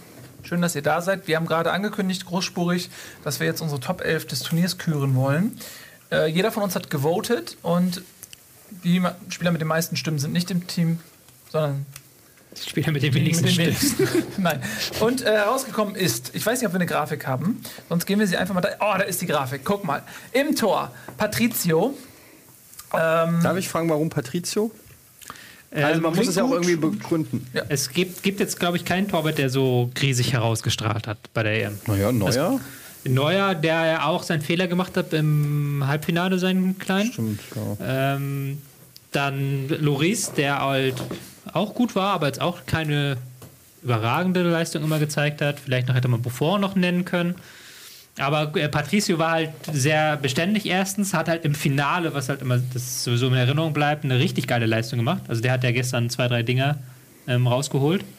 Und ähm, hat sich auch sonst ganz gut eingebunden, fand ich. Also Außerdem finde ich, äh, der, Europameister muss ja auch irgendwie prominent vertreten sein. Und da kann man sich beim Torwart, da gibt es vielleicht einige Kandidaten, wo man jetzt sagen würde, okay, das wäre auch in Ordnung gewesen. Aber ähm, dann nimmt man den Europameister, damit die auch prominent vertreten Aber bei der Elf fällt schon so ein bisschen auf, dass es so den ganz großen Superstar äh, dieses Jahr nicht gibt. Also klar, Griezmann, Griezmann, Griezmann, Griezmann hat auf jeden Fall viel gescored. Ähm, war auch sicherlich auffällig und äh, sicherlich einer der Namen, die noch so im Kopf bleiben. Aber so, ich weiß nicht, es fehlt so dieser ganz große, konstante so. Stern, unter dem das Turnier steht. Also ja, das genau. war, muss man auch sagen. Ähm, wir gehen es ja gleich, äh, da gehen wir erstmal nachher um durch. Lass uns erstmal rein. Also dann, äh, wir haben eine vierer Abwehrkette. Ähm, äh, Tobias Escher hat versucht, ähm, wie ein Hipster eine Fünfer Abwehrkette mit fünf Abwehrspielern ähm, in der Top 11 zu etablieren, ist natürlich gescheitert an der Expertise von Ralf, Eddie und mir. Und deswegen haben wir eine Viererkette Guerrero, der Neu-Dortmunder, auf der linken Seite Koscielny. Da haben wir drüber gesprochen, Ralf, ist Pepe, ich hatte auch Koscielny. Ähm, unter anderem auch wegen des Deutschlandspiels. Ne? So. Und äh, Boateng muss einfach rein, weil wer so gut Volleyball spielt, ähm, der gehört auf jeden Fall in die Top 11. Und Kimmich ist, und da, über die Personalie, wir haben ja das letzte Mal schon so ein bisschen über Kimmich geschwärmt, und er ist auch in der offiziellen äh, UEFA 11. Und das finde ich ganz beachtlich. Und äh, ich finde es richtig toll, weil Trotz seines großen Fehlers. trotz seines Fehlers. Und äh, ja, ich finde, ich find, Obwohl er erst im dritten Spiel reingekommen ist. genau, und hat es trotzdem geschafft. Und es, also ich fand es überraschend, dass er drin ist, aber ähm, mich bestätigt das auch nochmal in der Hoffnung, dass wir da, wenn das konsequent äh, vorangetrieben wird, dass wir da einen richtig guten Rechtsverteidiger haben. Mich würde mal interessieren, ob der jetzt unter Ancelotti ähm, auch die Rolle des Rechtsverteidigers herangeführt wird oder welche Rolle er überhaupt im Bayern-Kader jetzt, er war ja so ein bisschen so ein, Springer. äh, äh, ja, aber er war ja auch so ein, ein, ein, einer von Pe Peps äh, Musterschülern. Muss ja nicht so sein, dass es bei Ancelotti genauso ist. Ähm, äh, und da haben sie halt noch einen Lahm. Ich habe Ähm, von spanischen Journalisten gehört, dass es wohl eher im Mittelfeld eingeplant sein soll, aber ich weiß nicht, wie sicher diese Quellen sind. Es ist. Alaba, äh, ich es hieß auch mal Das- über Alaba, dass er äh, mittelfristig im Bayern Mittelfeld Ja, eingeplant das- ist und er spielt immer noch auf der linken Aber Seite. das, ich glaube halt, dass ähm, Ancelotti Alaba Linksverteidiger wieder spielen lässt und Lahm Rechtsverteidiger. Und dann hast du eigentlich nur das Zentrum für Kimmich. Das sind ja die zwei Positionen eigentlich relativ fest besetzt. Müssen wir mal Aber es ist was anderes. Ja. Ich habe ihn übrigens nicht im Team der EM gehabt. Den hast ach, sehr gut. Ich weiß aber auch gar nicht wieso. Ähm, Warum? Ich, einerseits ist er natürlich erst nach zwei Spielen reingekommen. Ähm, ich habe mir gedacht, okay, er hat da sehr gute Leistung gezeigt, ähm, hat aber dann auch im Halb, ähm, Halbfinale ja ähm, diesen einen Fehler gehabt, aber was jetzt auch kein Drama ist. Ähm, war mir einfach dann bisschen zu sehr Hype, so ein bisschen, wenn man ihn jetzt schon in die ähm, Elf der EM reinpackt, auch auf einer Position, die er gar nicht gespielt hat. Ich hatte, glaube ich, Sanya dann genommen, der auch auf Rechtsverteidiger Ja. sehr solide gespielt hat. Ja, für mich ist das ähm, auch ein Stück weit so eine persönliche Geschichte. Weil, weil diese, diese Debatte über diese, über diese Rechtsverteidiger, Deutschland hat keine Außenverteidiger, wie diese Debatte rauf und runter genudelt wurde über Jahre. Ähm, und, und jetzt kommt da jemand und der spielt und der funktioniert da. Und deswegen ist das für mich persönlich einfach auch so ein Highlight gewesen, dass äh, ich glaube, dass Deutschland da ähm, einen guten Jungen hat, auf dieser Position Nachfolger von Philipp Lahm sein könnte. Ich möchte aber auch an der Stelle, auch wenn er jetzt nicht vielleicht in, der, in die Top 11 gehört, aber auch nochmal Hector hervorheben, äh, von dem ich, oder sag ich mal, bei dem ich im Vorfeld eher groß, größere Bedenken hatte. Und ich finde, dass der eine echt solide äh, Leistung gezeigt hat und ähm, echt sowohl nach hinten als auch nach vorne ähm, ja wirklich eine, ja, eine gute Rolle gespielt hat und auch nicht, man hat nicht gedacht, ah, da hätte doch Schmelzer hingemusst oder äh, Schäfer oder weiß ich nicht wer, oder, keine Ahnung, so viel Auswahl haben wir auf links nicht, aber äh, ich finde, er hat das echt gut gemacht. Ja. Dafür, dass der auch so wie damals ein Mustafi plötzlich mehr oder weniger von Löw aus dem Nichts nominiert wurde. Ähm, Man muss es vielleicht das größte Lob, was man sagen kann für Hector. Niemand hat während der EM je gesagt, wo ist Schmelzer. Ja. Und das ist, glaube ich, das größte Lob, was du um Hector machen kannst. Das stimmt, denn vor der EM ähm, Haben das- hat das jeder klingt gesagt. jetzt irgendwie so ein bisschen zum Schmunzeln, aber es ist ja tatsächlich so, dass vor der EM ganz, ganz viele nach der Kadernominierung gesagt haben, wo ist Schmelzer, wo ist Schmelzer. Ja, nicht nur das, vor allem gerade die Außenverteidigerpositionen wurden im Vorfeld heftig kritisiert bei der Kaderbenennung von Löw. Und ähm, im Nachhinein muss man sagen, das, waren, das war nicht das Problem. Zumindest auf links und auf rechts ist es dann reingewachsen. Da war es ja noch ein Problem am Anfang, aber da hat man es dann irgendwie mit Kimmich auffangen können. Genau, wobei ich Oder da zu auch, seinem Glück gezwungen Äh, quasi. Das meine ich auch da, auch da wieder, wir können ja gleich noch über Löw auch sprechen, auch da wieder, genau wie bei der Weltmeisterschaft, er hat angefangen ähm, mit Hövedes äh, als Außenverteidiger und erst und es kam wieder Unmut, öffentlicher Druck, ja, und dann zu Spiel 3 erst wurde Kimmich auf diese Position gesetzt und es hat fantastisch funktioniert. Und er wurde äh, gefühlt auch so ein bisschen zum Glück gezwungen, weil für mich, ich, ich habe es letztes Mal schon gesagt, wenn, da, wenn der Löw auf ihn gesetzt hätte auf dieser Position und diesen Plan gehabt hätte, okay, da, der wird da funktionieren, dann hätte er ihn doch schon in den Testspielen vor der Europameisterschaft da einsetzen können. Er hätte ihn ab Spiel 1 da einsetzen können und nicht erst ab Spiel 3, ähm, ein Spiel vor der K.O.-Phase. Von daher glaube ich tatsächlich, dass Löw da auch so ein bisschen zu gedrückt wurde, sage ich mal. Ich weiß nicht, ob er gedrückt wurde. Ich glaube, das war schon seine bewusste Entscheidung, dann erstmal defensiver anzufangen und dann zu checken, okay, funktioniert das? Aber einen Spieler nicht einmal auf der Position auszuprobieren, Der, ich weiß nicht, ob er, er, hat ja auch gespielt, ich weiß gar nicht, was er in den Testspielen gespielt hat. Ähm, ich glaube Innenverteidiger, oder? Also ich bin mir auch gar nicht 100% Ja. sicher. Aber es hm, ist halt natürlich eine schwierige Sache. Aber man kann es halt so sehen wie du, man kann aber auch sagen, Löw in dem Sinne loben, als dass er den- seinen Fehler eingesehen hat und dann halt äh, korrigiert hat im Laufe des Turniers, was auch nicht jeder Trainer machen würde. Was ja eine der Stärken von Löw ist auch, dass er im Turnier Sachen korrigiert, wenn sie nicht funktionieren. Ja, das stimmt. Er ist auf jeden Fall hat eine gewisse Flexibilität mittlerweile. Ja, ähm, gut, dann lass mal weitergehen ins Mittelfeld. Ähm, sehr offensiv das Mittelfeld. Ähm, Cristiano Ronaldo muss man nicht drüber diskutieren, oder? Als- Ich habe mich gewundert, dass, dass der dann darüber nicht diskutieren muss. Er ist auch in der offiziellen Elf. Aber er hat ja letztlich gar nicht so viel bei dieser EM gerissen, oder? er hat eigentlich entscheidende Tore gemacht. Er hat, äh, ja, er hat im Halbfinale diesen, also er hat Auch im- gegen Ungarn. Gegen Ungarn hat er, hat er aufgetrumpft, ähm, aber auch nur 10 Minuten, hat er seine starken 10 Minuten. Dann hat er da in äh, der Verlängerung gegen Kroatien, hat er diesen Ball erobert, der dann zum Tor geführt hat. Und dann hat er im Halbfinale das Tor geköpft. Also Das waren die Ronaldo- Ronaldo- Ja, Ja, okay. hat er auch Punkten bis, vorbereitet. bei wie viel bei dreien. er Also hat bei- aber auch das im Halbfinale vorbereitet. Ja, gut, das war dann sein Sonntag, also was heißt Sonntag, das war sein Schuss, Naja, den gut, hat Nani eine reingemacht, abgefällt. Also. Gut, okay, dann, dann, das waren aber auch wieder fünf Minuten, die beiden Tore. Also wenn du Ronaldos gute Minuten mit dieser EM zusammenzählst, kommst du auf nicht mehr als 30 bei durchgespielt. So. Ja, okay, da hast du sicherlich einen Punkt, aber das ist halt auch ein Stück weit Fußball, dass du, ähm, dass du halt da sein musst. Wie oft habe ich Gut gespielt und nichts gerissen? Nein, aber wie oft siehst du einen Spieler, ich sag nur Seferovic jetzt äh, bei der Schweiz am Anfang, der irgendwie sechs Großchancen hatte und keine reingemacht hat und jeder sagt, naja, also äh, eine davon hätte er machen müssen. Das ist dann halt auch eine Qualität, da zu sein, wenn du gebraucht wirst, wenn es drauf ankommt und äh, die Dinger reinzumachen. Das kann man auch als Qualität sehen. Ähm, aber ich gebe dir recht, er hat jetzt nicht in jedem Spiel über 90 Minuten geglänzt, aber das hat, wie gesagt, keiner. Ich wundere mich zum Beispiel auch ein bisschen über einen Toni Kroos, der, ähm, der meiner Meinung nach, ich bin ein riesen Kroos-Fan und immer Dreh- und Angelpunkt ist und wahrscheinlich auch war, aber der von den meisten Mannschaften relativ gut aus dem Spiel genommen wurde, zugestellt wurde und in dieser EM meiner Meinung nach nicht so sehr lenken konnte, wie man das eigentlich von ihm gewöhnt ist in der deutschen Nationalmannschaft. Äh, natürlich ist er unheimlich wichtig und hat auch taktisch hat das Deutschland vielleicht auch geholfen, dass er dann mehrere Spieler gebunden hat und hat vielleicht, weiß ich nicht, einem Özil oder anderen mehr Freiräume gegeben, aber trotzdem war das jetzt nicht der beste Kroos, den ich je gesehen habe in dieser EM. Das stimmt, aber er hat halt trotzdem durchgehend gute Leistung gezeigt. Und das ist jetzt auf der Sechserposition auch nicht so, dass sich da andere Leute aufgedrängt haben. Das kann man ja bei Ronaldo genauso sagen, okay, wen soll man sonst nehmen?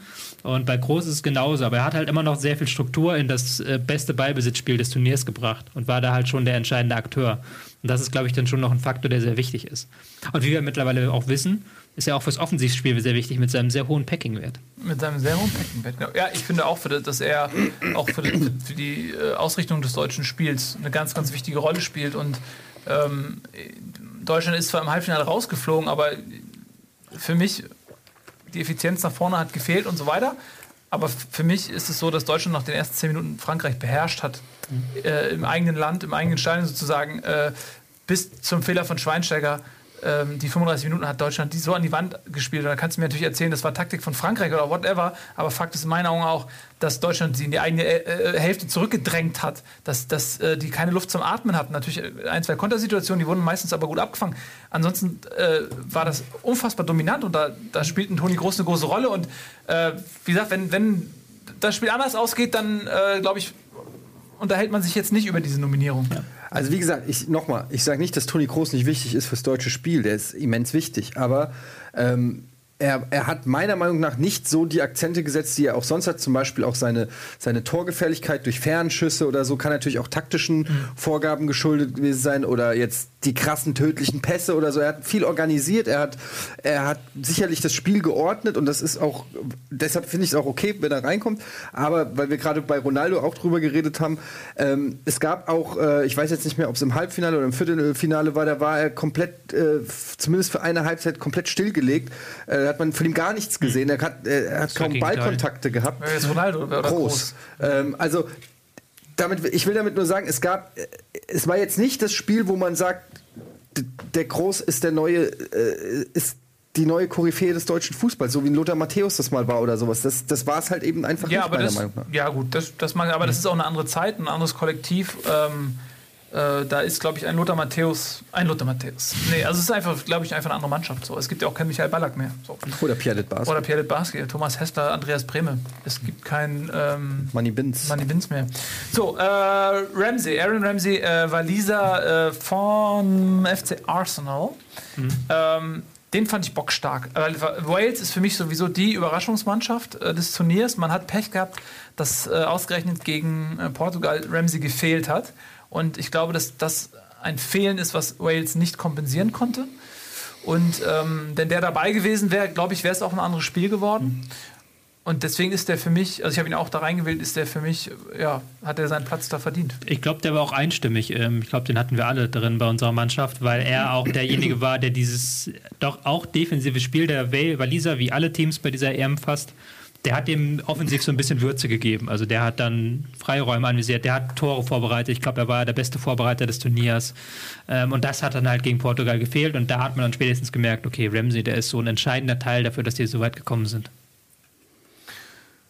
Gut, dann äh, Payet haben wir vergessen. Payet, ähm, auch jemand, der ja, fast so ein bisschen aus dem Nichts kam, sich in diesem Turnier in die Herzen der französischen Fans gespielt hat und äh, ja auch Tore geschossen hat und so ein bisschen sinnbildlich war, fand ich auch für, den, für die Aufbruchstimmung und die aufkeimende Euphorie nach anfänglichen ähm, Schwierigkeiten, dass eben ja, Frankreich äh, jemanden hatte, an, an, an, an dem die Euphorie quasi aufgebaut werden konnte. Und das war für mich so ein bisschen Payet. Ja, ähm, das Interessante ist halt, dass Payet die ersten Spiele super stark war und der einzige, also beziehungsweise der entscheidende Akteur war. Und dann fand ich ihn aber in der K.O.-Phase immer schwächer werden und dann hatte Griezmann so seine Rolle für den, der die entscheidenden Dinger macht, ersetzt. Vielleicht das. Ja. Es, es gab halt keinen, gab halt jetzt da auch beim Angriff, das haben wir gerade schon gesagt, da gab es jetzt keinen, der durchgehend diese ganze EM seinen Stempel aufgedrückt hat. Payet war dann nachher im Finale kaum mehr zu sehen und auch im Halbfinale ja nicht mehr, und gegen Griezmann dann Ja. plötzlich zu sehen war. Und Griezmann ist da dann ganz vorne gelandet bei uns im Sturm. Genau, das erst, auch, ja. ja. Kommen erstmal noch zu. Als Torschützenkönig. Und als Torschützenkönig Ja. wurde auch offiziell zum besten Spieler der EM gewählt von der UEFA. Ja. Ja. Äh, bevor wir zu Griezmann kommen, nochmal zu Bale. Und äh, das ist ja so ein bisschen, da stehen sich jetzt auf dem linken und auf dem rechten Flügel ähm, zwei Spieler gegenüber, die ja auch in Madrid immer wieder miteinander verglichen werden, aufgrund ihrer Ablösesumme, aufgrund der Erwartungshaltung und äh, auch aufgrund dessen, dass sie schon auch ähnliche Spielertypen sind. Und äh, für mich persönlich, meine persönliche Meinung, ist, ist Bale der ähm, bessere Spieler, so weil er Als?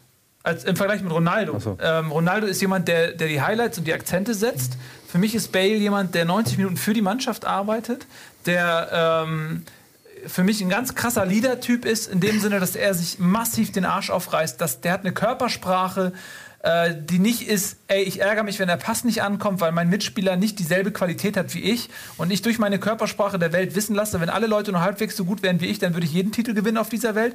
Sondern er hat eine Körpersprache, die sagt, komm Jungs, ich gehe voran, ich bin einer von euch, ich komme aus dem kleinen Wales, ähm, ich spiele bei Madrid, das interessiert mich gerade nicht, sondern ich kämpfe, ich grätsche, ich reiß mir den Arsch auf. Und er hat eine unglaubliche individuelle Klasse. Er hat ganz oft äh, mit seinem Tempo äh, den Abschluss gesucht, ist zum Abschluss gekommen. Er hat im Gegensatz zu Ronaldo Freistoßtore geschossen. Ähm, und ich will nicht immer jetzt Ronaldo irgendwie als, als Punching Ball nehmen, weil ich, bin, ich bin auch, ja, aber es ist in dem Fall, bietet sich das wirklich an, weil die beiden halt äh, gewachsen sozusagen aneinander äh, verglichen werden immer. Und, äh, ähm, und deswegen ist, ist äh, Bale für mich absolut äh, verdient in, in dieser ähm, Mannschaft. Und ich finde auch, bei, als sie rausgeflogen sind gegen Portugal, ja, als, wie er sich gegen die Niederlage gestemmt hat, was, was der gekämpft hat, gegrätscht hat, äh, in, in verzweifelter Situation, da habe ich wirklich Hochachtung vor Bale. Ja. Ja, mit einer Einschränkung.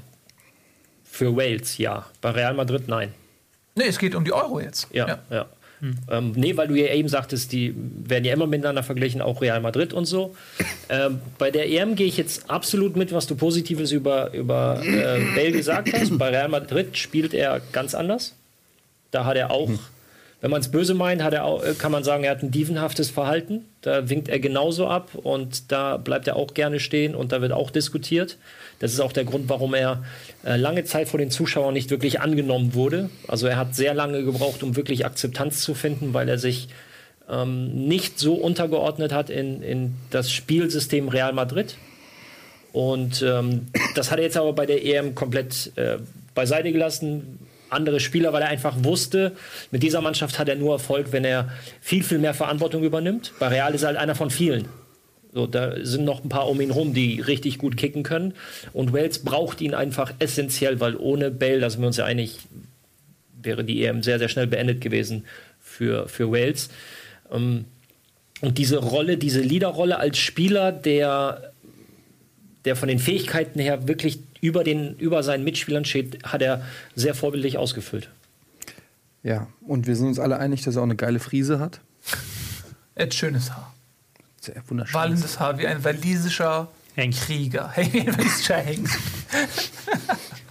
Ja, und Pferdeschwanz. ja. Und äh, ganz vorne im Sturmzentrum äh, ein Mann. Ist der eigentlich schon mal aussortiert worden, weil er zu klein und schmächtig war? Ich weiß es nicht. Ja, Ähm, der war ja vor ein paar Jahren für sehr viel wenig Geld zu haben. Ja, ich, das war nur ein Witz, weil wir machen ja immer Witze über die Dinge, die man äh, repetitiv über die Spieler erzählt. äh, genau, äh, äh, Griezmann Torschützenkönig, glaube ich, Topscorer. Ne? Ähm, was mir überhaupt nicht gefallen hat, war sein Jubel, hat mich aggressiv gemacht im Halbfinale. Was hat er für einen Jubel? Irgendwie so, ein, so ein ganz komisches Aber Schön, dass man jetzt meine, meine Finger gesehen hat. Ja, es, es gibt schlimmere Jubel, zum Beispiel den Matador von Gomez. Ja gut. Oder der schlimmste Jubel im Laden Petric. Halt die Fresse. Ich hab neulich einen gesehen- ich hab neulich einen Wenn er gesehen, das in der NBA macht, dann kommt Shaq Ja, und setzt sich auf den drauf. Stell dir vor, du machst in der NBA irgendwie 30 Körbe, machst nach jedem Jedes Mal. hier so. alle, alle, alle Zuschauer sind erschossen. Shaq hatte den besten Jubel. Oder wen ich auch mochte, war Luca Toni. Was, Ja. was, hast, du- was hattest du für den einen Torjubel? Ich habe den Cantona gemacht. Ja. ja? Dem Zuschauer Ah, ins Gesicht okay. gegrätscht. Gut, quasi. Ja, ähm, ja Griezmann, also der ist äh, dann, äh, du hast es schön gesagt, ne, nach Payet hat so, nachdem Payet die Euphorie in, in, ins Rollen gebracht hat, war Griezmann derjenige, der dann die Tempo aufgenommen hat damit sozusagen. Äh, und der ist aufgestiegen zu einem Superstar, kann man durchaus sagen. Also äh, in die A-Riege sozusagen. Ne? Hat einigen, und das ist auch erstaunlich, ich glaube, er ist 1,76, ungefähr 15 Zentimeter kleiner als ich damit. Und hat, 1,75 sogar, aber ist kopfballstark, weil er Kopfballstark. gutes Gespiel, also nicht kopfballstark im Sinne von, er gewinnt die Duelle, sondern er, er bewegt sich wunderbar in den, in den Zwischenräumen zwischen den Verteidigern und steht dann da ein halt bisschen gut. was Müller, Müllerhaftiges in seinen Thomas oder Gerd? Ist da ein Thomas. Unterschied? Also ich meine, was, was das Finden von das schlaue so, Finden von ja. Räumen ja, angeht. ja, Das, wobei er noch ein bisschen anders technisch ist. Nicht? Also er ist ja noch jemand, der mehr Geschwindigkeit aufnimmt. Thomas Müller hat ja sowas ganz Komisches in seinem Auftreten und Griezmann hat sowas ganz Perfektes in seiner Technik einfach. ja, In, seinem, in den kleinen Details. Hat Genau. er, kann dadurch mehr das Geschwindigkeit des aufnehmen. Wortes. In den kleinen Details. Weil Weißt du was, was ich nicht weiß? weil er klein- Griezmann? weil er ein klein Witz über ist. seine Körpergröße war das. Das war ein Witz über seine ja, Körpergröße. also es ist so, also, äh, das ist unsere Top 11. Meinung noch? Ähm, es wurde häufiger gefragt, warum kein Italiener? Weil die Italiener halt, du hattest Bonucci. tatsächlich Bonucci drin. Bonucci und ich hatte auch, nee, Pelle hatte ich nicht drin. Äh, Bonucci hatte ich drin, ja. Wer hatte Vor Pelle? allem die Hattest Defensive- Du, hattest du nicht Pelle? Nein. Irgendwer hatte Pelle. Ich hatte Pelle, glaube ich, auch. Du hattest Die- Pelle auch. Ja, ich hatte ja 3, 5, Defensive der Italiener funktioniert halt wirklich übers Kollektiv. Ja. Also so wirklich, dass du sagst, wie Cannavaro 2006, der eine herausragende WM gespielt hat, ein, ein wahnsinnig geiler Innenverteidiger Pirlo. und Anführer. Ja, ja, ja. Aber ich spreche jetzt von, vom De eher vom defensiven Verbund, wo du Cannavaro noch mal rausheben musstest, weil er einfach nicht nur der Leader-Typ war, Entschuldigung, sondern auch eine unglaubliche Zweikampfquote hatte. Also wirklich eh zur guten äh, Defensive le- noch mal letzter- aufgefallen ist, den letzt- hattest du jetzt nicht so, Ja. fand ich. Äh, letzt, ganz kurz noch, letzter Defensivspieler, der Weltfußballer geworden ist, 2006 Cannavaro. Richtig. Ja. Ja. Also was auch nochmal sein, ne, seinen Stellenwert unterstreicht, den du gerade betont Ja, aber er war wirklich, also der Cannavaro 2006, das war so der Prototyp des perfekten Innenverteidigers, die, die, ganze, äh, die ganze WM über. Ja. So, und den hast du jetzt dieses Jahr, ja, die haben alle gut gespielt, sie haben sich wunderbar ergänzt, aber so diesen herausragenden Typen, den hast du meiner Meinung nach nicht gehabt. Das stimmt schon, es war auch mein dritter. Vert- Ich habe ja mit drei Innenverteidigern aufgestellt und dann hinter Boateng und Koscielny habe ich ihn dann gesetzt. Ja, das ist zu spät. Ist nicht, hat nicht gereicht, Tobi. Ist nicht drin. Ja, also das ist eine sehr schöne. Ich weiß gar nicht, ob wir die offizielle UEFA 11 haben wir wahrscheinlich nicht animiert. Die kam leider Ja, aber ein ich habe hier gerade spät. rausgesucht Aber du hast sie dann, dann zeig sie doch noch mal eben ganz kurz. Das Die ist auch fast deckungsgleich mit unserer. Ich weiß nicht, ob das jetzt abgegriffen werden Ja, kann. während du das machst, können wir mal über diese Twitter-Frage äh, mit dem Hashtag Eurobeats diskutieren. Wer ist der Trainer? Ich, da kann es eigentlich auch nur einen geben. Ronaldo. Ronaldo ist Trainer des Turniers, oder? Wenn wir mit lustigen Antworten antworten, ja. Und wenn wir versuchen, ernst zu bleiben, Der Trainer von Portugal. Der Richtig. Trainer von Portugal. Okay, dann nehme ich die lustige Antwort. Ist- Können wir jetzt das mal zeigen? Das Bild. Da ist es. Also, wo sind die Unterschiede? Allen haben wir nicht. da, Pepe, Pepe und Koscielny. Und Allen. Das ist lustig. Ja, Pepe statt Koscielny und, und Allen. Allen hatte ich Bale. zuerst, den habe ich dann rausgenommen. Ich, fand, ich fand Allen, der hat nicht schlecht gespielt, aber er stand für mich im Schatten auch von Ramsey. Ähm, Ja, aber es war jetzt auch gerade im Halbfinale niemand, der dann so das Spiel gestalten konnte und dann wirklich was kreieren konnte. Also kann man schon mit der Meinung gehen, dann eher Bale statt äh, Allen in die Mannschaft zu wählen. Wir haben auch ein bisschen anderes System. Ich bin gerade ein bisschen verwundert. Hat Griezmann jemals auf dem linken und Payet jemals auf dem rechten Flügel gespielt? ja, man muss das ja irgendwie anbeordnen, dass es halbwegs aussieht wie eine Formation. Trotzdem hätte man die beiden einfach tauschen können. Das wäre wäre richtig gewesen. Herzlichen Glückwunsch an die UEFA. Retweet von, von äh, Tobi Escher mit der Anmerkung, was soll der Scheiß. Gut, also Grießbrei und Ramsey Bolton. Ja. Das sind nur zwei Gags, die ich gerade noch im Kopf hatte. Ich, hätte- ich habe die ganze Zeit überlegt, wann ich Grießkram einbauen kann. Grießkram. So, ich hätte sowas gesagt, nachdem er verloren hat, nennt er sich Grießkram jetzt oder irgendwie so. Aber Grießbrei ist aber lustiger. Grießbrei ist auch nicht schlecht, aber es ist Grieß, Grießkram ist inhaltlich besser, weil er ja verloren hat. Ja, du? ja. Aber Grießbrei ist auch toll. ist halt ein lustiges Wort, Sehr, Grießbrei. lust, sehr lustiges Wort. Es schmeckt auch lustig. Ja, komm. So, lass uns bisschen- bitte bisschen weiter jetzt äh, bitte mit dieser Sendung. Mach doch eine Kochshow. Nee, gute Idee. Solange ich lebe, gibt es auf diesem Sender keine Kochshow. Nächstes Thema. Ein bisschen angenehm. So, also, kommen wir zum nächsten Thema. Auf welcher Seite ist das denn jetzt? Ach, hier. Nee. So, Highlights der EM. Was gibt's, was ist denn noch so passiert an, an ähm, letztes Mal? Jetzt habe ich euch. Letztes Mal wollte ich ja schon drüber reden. Und äh, da hatte ich ja gesagt, mein persönliches Highlight ist, dass die Spieler, die liegen bleiben und rumheulen, ignoriert werden. Bis sie wieder aufstehen und merken, oh, ich stehe auf, weil ich ignoriert werde. Dass das ein toller Trend ist, der sich hoffentlich fortsetzt auch in die Bundesliga. Und dann wollte ich euch beide noch fragen, du warst nicht da. Und dann mussten wir die Sendung beenden. Das setzen wir jetzt bitte fort. Was sind denn eure Highlights? Ähm, erstmal positiv. Wir können auch noch über die negativen Sachen reden, das wurde genug angedeutet. Aber was sind die positiven Sachen, die hängen bleiben? Das Tor von Shakiri. Das war schön. Ja, schön ist. Äh, ja, ist aber sehr zurückhaltend formuliert, würde ich sagen. Es war sehr schön. Ja. Ne? Gut. Ist aber auch schnell äh, abgefrühstückt. Gibt so wenig Highlights. Ich habe gestern schon aus Witz, Witz äh, auf Twitter aus Spaß ähm, geschrieben. Es gab ja eine Stunde, wo BVB-Fans dachten, dass Seferovic zum BVB wechselt. Die Ja. Stunde war ganz witzig, so die, war auch Reaktion für, zu Die sehen. war auch auf für. Eintracht-Fans witzig. Ja. Ähm, sonst, also es war so eine Highlight-arme EM einfach. Also es gab dieses ähm, beste Spiel, fand ich persönlich für mich, war Deutschland gegen Italien. Es war halt taktisch, hat es was, es hatte Spannung, es hatte am Ende dieses Wahnsinns-Finish mit diesem Elfmeterschießen. Das war für mich. Weißt so. du, was das Schlimme an diesem Spiel ist? Man hat das Gefühl, man ist umsonst gestorben. Oder? Das Ich weiß, ist, was du meinst, ja. diese, diese EM war sowieso, die war sowieso so richtig immer so rein ins Herz. So, wenn man gerade dachte, okay, jetzt haben wir so einen Favoriten, ist er sofort rausgeflogen. Und der, diese EM hat ja einfach so viele Serien beendet, aber einfach sinnlos beendet. Also nur, Deutschland, nur rote Rosen nicht. der Deut Deutschland, Deutschland ähm, schickt zum Wie ersten kannst du es eigentlich wagen, in dieser Sendung ernst zu bleiben und mit Fakten aufzutischen? Irgendeiner muss es versuchen, ja. Ralf. Irgendeiner muss es versuchen. Ähm, Deutschland schickt Italien. Deutschland fliegt raus. Frankreich fliegt zum ersten Mal seit äh, 60 Jahren Ital äh, Deutschland in einem Turnier, gewinnt nicht das Turnier. Frankreich verliert die Serie, dass sie nur Heimspiele bei Turnieren gewinnen, gegen Portugal.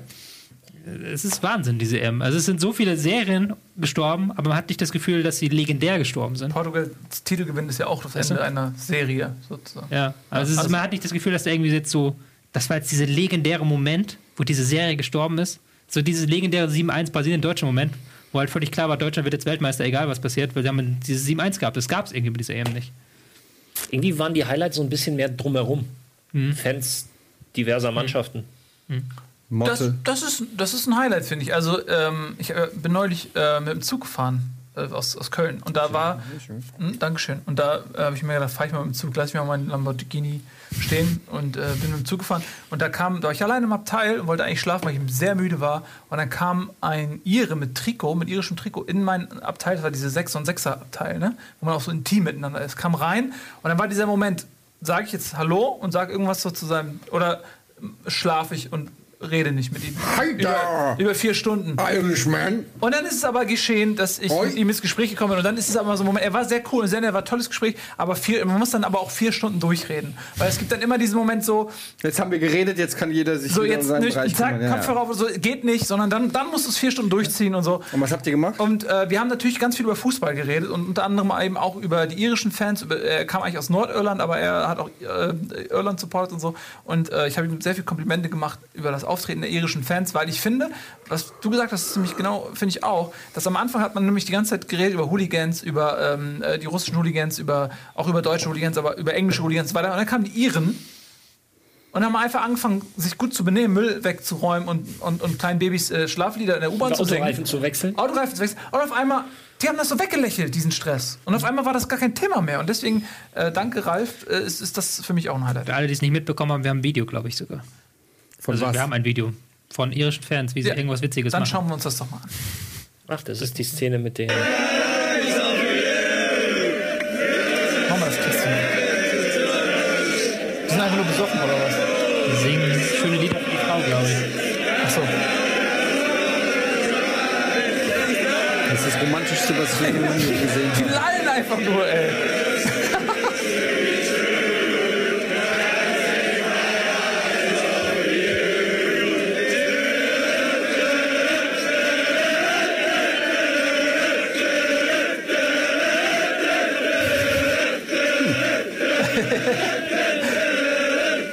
es geht für zwei Minuten so weiter. Das ist toll. Aber, aber das ist doch wunderschön. Das, das finde ich toll. Ja, ähm, klar, Sexismus ist immer lustig. Ähm, was, was denn? Ist das schon Sexismus? Naja, weiß ich nicht. Sie haben sie, bestimmt alles nicht, sie haben sie nicht Für angefeuert. alles für Sie haben sie nicht angefeuert, weil sie so ein cooler Fußballfan ist.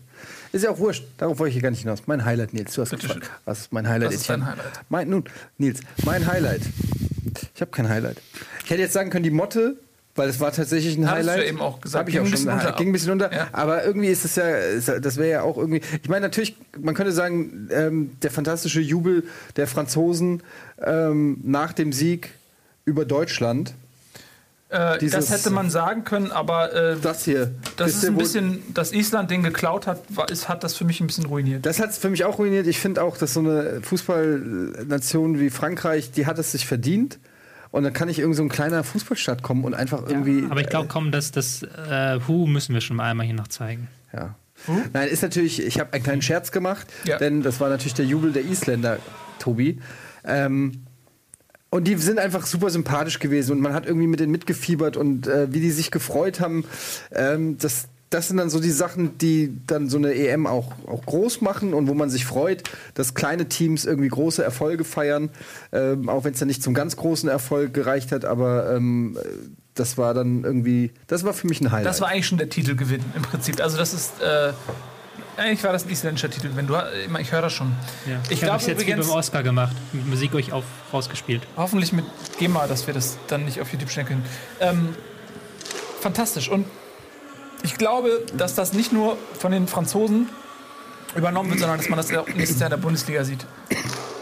Ist, das Soll ich jetzt den Spielverderber spielen? ist das nicht sowieso kopiert? Ja, es ist aus Middlesbrough geklaut und die haben es. Nein, aber HSV, Schalke, Dynamo Dresden, Hansa Rostock, ähm, Schalke habe ich schon genannt, ne? Das sind jetzt die fünf, die mir spontan einfallen. Ja, aber der HSV, beim HSV hat man das seit Jahren nicht gesehen, weil sie ja kein Spiel gewinnen. Der HSV klatscht, die Spieler klatschen sich so mit der Nordkurve zusammen ein. Bei. Heim- und Auswärtsspielen. Das- Ja. Nee. Wann denn? Da komme ich aber immer zu spät ins Mach Stadion. mal.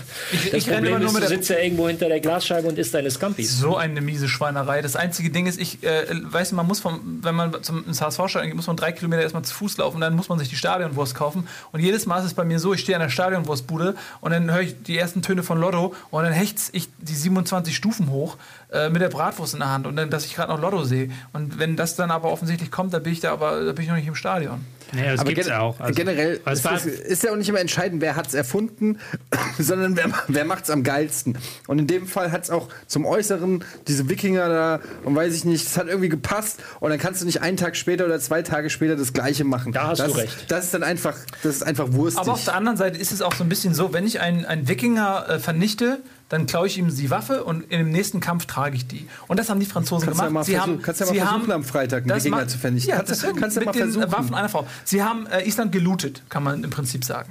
Ja, okay, ja, von mir aus, Ja. alles klar. Aber ähm, wie gesagt, also die Isländer waren für mich ein Highlight im gesamten Auftreten und die Fans, das hat ja auch Ralf schon gesagt, sicherlich, wenn man was Positives nennen will, ähm, dann kann man das erwähnen. Übrigens, wenn wir schon bei Highlights sind, können wir auch kurz über Flops reden. Da kommen wir jetzt zu. Äh, gut. Äh, wo wir schon bei Highlights sind, ich würde gerne auch noch mal über das Gegenteil reden, nämlich Flops. Ähm, Ralf, wir gehen rein um. Nein, war ein Scherzchen. Worüber, über was ist denn dein Flop? Ich habe nichts. Gut, Tobi. jetzt hast du mich kalt erwischt. Ich dachte, jetzt kommt was von dir. Okay, David Getter. Ah, David Guetta. Ich fand das. Ganz ehrlich, sehr gut, sehr halt die. Fresse, David Getter. Oder? Tut er ja. Hat er, ja- er hat ja, nur so gemacht. aber ich meine ich mein das jetzt auch nicht nur äh, musikalisch, sondern einfach dieses gesamte Auftreten. Aber er ist in Paris geboren. Keine Ahnung, Es ist mir scheißegal, wo der geboren ist. Er einfach die Schnauze halten. Der geht mir auf den Sack, der Typ. Mir geht überhaupt dieses so. Der, oh Gott, das war einfach. Diese ganzen Eröffnungsfeiern, diese ganze. Diese Zeremonie und alles, ich, mir ist das too much. Mir gefällt das nicht. Mich, mich, ich, äh, gab, ich weiß, ich erinnere mich nicht mehr. Du weißt sowas. Du hast so ein Fußball-Elefantenhirn. 1990, Ja. die WM in Italien. Rom. Ja, da gab es ein Highlight und zwar war das Romina Power und hier äh, Ancelotti äh, Guardiola. Die haben diesen, ähm, hier, nee, Rom, Roma, äh, so, die haben dieses, dieses geile, Wie ging dieses das geile. Ich echt. Und ist Tata Nein, irgendwas. nein, nein, nein, nein, nein, nein, nein, nein, nein, nein, Das ist was nein, nein, nein, anderes. nein, es geht anders. Ich kann, das Problem ist, es ist auf Italienisch und ich würde es vergewaltigen, dieses Lied, wenn ich das jetzt singen würde. Ja, aber das ist ein richtig schönes. es ist ein richtig, mir richtig geht es schönes nicht um, mir Lied. geht's nicht ums Lied, mir Und geht es um die gesamte Zeremonie Nee, da und gab es alles. diesen, da gab's diesen ähm, die Figur war so ein, aus so äh, Quadern, also äh, ein, oben war der Ball, war der Kopf und dann die italienischen Nationalfarben so aus, aus äh, Kuben, ne? Zauberwürfeln, so eine Figur zusammengesetzt, das war das Maskottchen Naja, und das diesen Song und ich glaube, ansonsten äh, gab es da nicht viel. Ich find- Richtig. Ich finde es schade, dass es mittlerweile keine Stille mehr gibt beim Fußball. Weil in der Stille kann man auch viel über sich selber lernen und sowas. Mhm. Nein, damit meine ich jetzt, dass es nach dem Spiel immer sofort Uts, Uts, Uts, Uts aus den Boxen dass gibt. man den Zuschauern auch gar keine Dass man gar Möglichkeit keine- gibt, eigene genau. Kreativität zu entwickeln. Beziehungsweise, dass es, dass es dann äh, gar nicht mehr groß, du hörst, hörst es nicht mehr nach dem Spiel, wenn jetzt irgendwie Leute dann noch fünf Stunden lang Und können wir uns irgendwie mal alle drauf einigen? Und das ist wirklich, Ralf, du hast die Kontakte. wir müssen wirklich einfach mal, auch ihr da draußen seid ja auch gefordert. Es kann nicht sein, dass Olli Pocher in so einer Sauflaune irgend so ein Lied rausgewichst hat, irgendwie von der Eichel durch die Fresse raus ins Mikrofon und dass das immer noch durch die Stadien geht und einem, und man hat ja gar keine Wahl. Es ist auch hier, ich sage Poxit. Oder, oder, wie ist das die Alternative Pocher-Exit? Wie Brexit. Wir müssen raus. Wir müssen einen Volksentscheid gegen diesen Schwarz auf Weiß. Wir müssen da raus. Das, das geht nicht mehr weiter. Und ich glaube, es muss sich etwas tun. Es muss sich etwas formieren und wir müssen gemeinsam dagegen Zeit, dass vorgehen. sich was dreht. Ja, es wird, es ist wirklich, es ist, das macht es nicht Das besser. heißt einfach Qualität. ja, es ist das egal. Lieber Pocher. Stille. Aber du kannst nicht einfach das immer den Leuten aufoktroyieren und sagen, das ist jetzt eure Hymne. Und die will aber keiner. Aber du, kann, du kannst ja nicht, du stehst im Stadion mit 60.000 Leuten und sagst, Ja. ich will mich jetzt mal beschweren. Aber das Lied ist, die, das, ist, das ist nun mal im Zuge der ähm, Durchmarketirisierung der Nation, äh, der La Mannschaft oder Ja, da gehst du ja von mir aus durch Marketing, kannst du ja machen, musst du aber nicht das mit ist dem eh- aber- Drecksong. Ey, wo Ja. wir gerade darüber reden, also das ist nämlich, Ja ich gut, finde, aber äh, dann, Ja? steht, dann steht Helene Fischer in den Startlöchern Oh und ja, nee, nee, dann lass uns das dabei belassen. Nee, aber es ist tatsächlich so, dass äh, äh, Fankultur, ne? Wo wir gerade, du, du sagst so, es wird und es wird dem Fan gar nicht mehr den Raum für Kreativität gegeben. Das ist nämlich, ich kriege auch jedes Mal das Kotzen, wenn die, äh, wenn, wenn die so Choreos machen, aber diese Choreos sind von dem Marketingmanagement entworfen. Ähm, wie möchten wir, dass sie aussehen? Und dann haben die alle auf ihren Plätzen irgendwelche adäquat geschnittenen Folien liegen, die, die halten die hoch und dann sind das irgendwelche schlechten Slogans und irgendwelche äh, Bilder, die dann so eine Fankultur äh, aus Plastik irgendwie darstellen, wohingegen früher gab's gab's Hardcore-Ultra-Fan-Gruppierungen, die haben sich irgendwas ausgedacht, dann haben die in, in minutiöser Kleinarbeit irgendwas geschnipselt und äh, gebaut und sich was überlegt mit Historie und bla und haben das selber gemacht. Aber da siehst, du, da siehst du doch jetzt schon den Unterschied in der Fankultur. Also zunächst mal ist es sowieso so, dass natürlich Nationalmannschaften oder die deutsche Nationalmannschaft, das Fanklientel ein komplett anderes ist als bei Vereinsmannschaften. So, und wenn du jetzt nur mal, wir haben jetzt über äh, Irland gesprochen, wir haben über ähm, Island gesprochen, und wenn du jetzt mal anschaust, mit was für einem Verständnis diese Fans an, eine, an so eine EM rangehen und mit was für einem Verständnis deutsche Fans so ein Spiel begleiten. Deutschland hat zwei Lieder. Die Nummer eins der Welt sind wir seit 2014. Und irgendwann kommt noch das Mexiko-Lied Mexiko-Lied der bösen Onkels. von, So, das äh, ist, und 86. Scheiß Italien oder Scheiß Italiener, wenn es halt gerade mal das passt. kommt aus dem Bayern-Block, aber das ist tatsächlich so, glaube ich. ich So, weil, ja. und, und, und dann hast du, ähm, und das ist ganz, ganz typisch auf der Insel. Also wer sich ein bisschen mit, mit, äh, mit dem Fußball von den britischen Inseln, oder äh, nicht von den britischen Inseln, aus, äh, aus Großbritannien generell beschäftigt, stellt fest oder äh, wird merken, dass Fans viel selbstironischer sind und vor allem immer auch aktuelle Lieder aufgreifen und sie umdichten. Und diese Kreativität, Die wird in Deutschland aber komplett. äh, Du kriegst ja Pocher aufs Auge gedrückt, dann kriegst du äh, Aber es ist ja auch Burani aufs Auge gedrückt, dann musst du Helene Fischer singen. Aber die Leute kaufen es. Also es ist ja nicht so, dass es niemand gut findet. Was ich nochmal vielleicht Ja, sagen aber das sind nicht die Leute. Ja, das sind aber nicht die Leute. Ja, es ist halt ein anderes Klientel, nicht?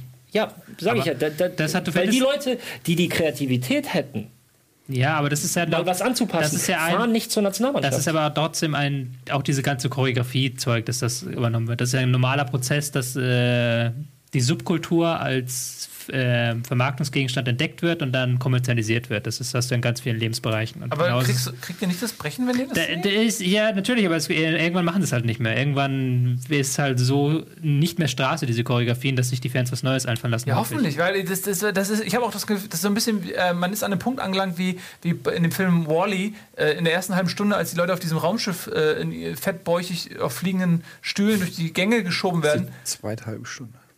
Äh, eigentlich die dritte halbe Stunde. Entschuldigung, ich möchte mich entschuldigen, genau. Ähm, und äh, äh, so übersetzt ist man, weil ich meine, das ist eine, die kommen da hin und dann wird irgendeine, irgendeine Zeichnung auf der Tribüne dargestellt, die, sich, die am Reißbrett entworfen wurde. Und dann, die Leute halten das hoch wie so Kühe und, und dann soll das beeindruckend sein oder was? So soll das Zusammenhalt suggerieren und Fankultur suggerieren. Es soll halt schöne Bilder geben, nicht? Und ja, aber es ist doch einfach.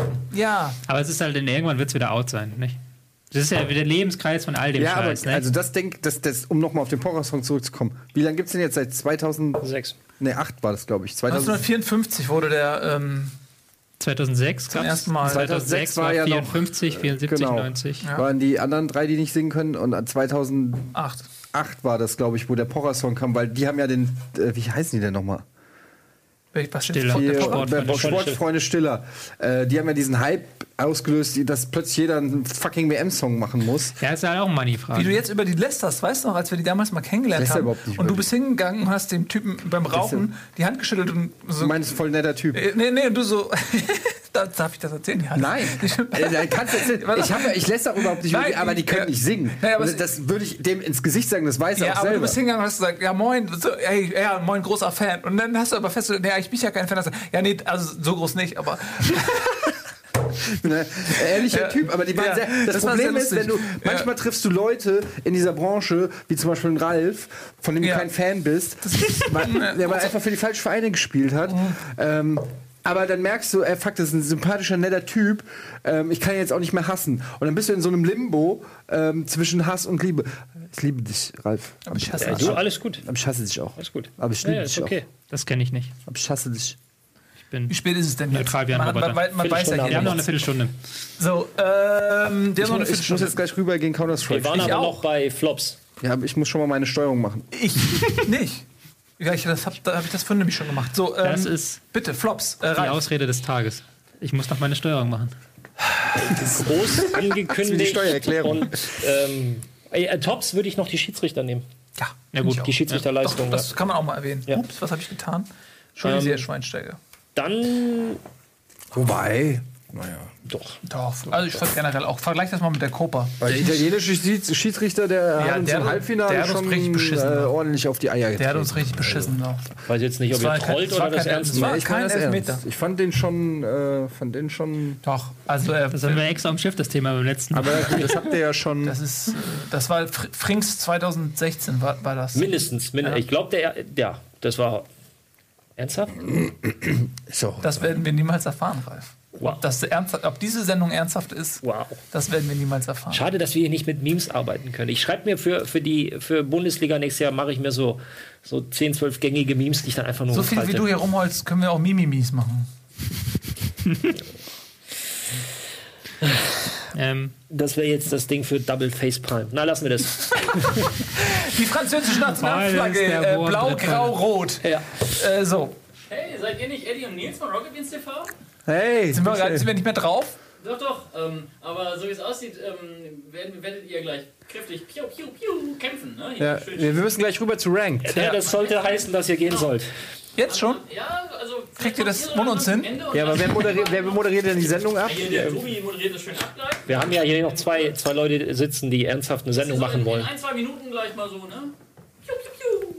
Okay, das war Michael Petrescu. Der Mann, der auf dessen Schultern Die Legende, der, der äh, Mythos. der Globos äh, Rocket Beans äh, liegt, auf seinen eingeölten kräftigen Schultern. Und äh, der hat gesagt, das habt ihr nicht gehört, weil er kein Mikrofon hat, dass Eddie und ich jetzt gleich in unser Counter-Strike Squad, Squad äh, integriert werden müssen.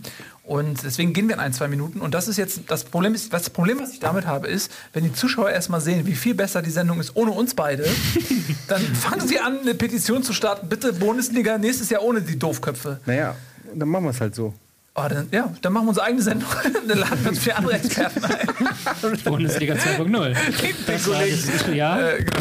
Ja, genau. Also das äh, ganz kurz an dieser Stelle, ihr Lieben, es war so eine tolle Reise mit euch. Diese Europameisterschaft war eine, das ist alles gelogen. Aber vielen Dank fürs Zusehen. Ähm, hat, Die Sendung geht noch weiter. ja, aber Also- wir verabschieden uns jetzt. Machen wir schon. Wir wollen uns vernünftig verabschieden. Vielen Dank fürs Zusehen. Ähm, das war, hat wirklich großen Spaß gemacht. Unser erstes großes Turnier. Wir freuen uns sehr auf die neue Staffel Bundesliga. Und jetzt werdet ihr tatsächlich einmal in den Genuss von qualitativ hochwertigem Fernsehen mit Fußballschwerpunkt kommen, wenn Ralf Brunisch und Tobias Escher die Sendung im Alleingang übernehmen.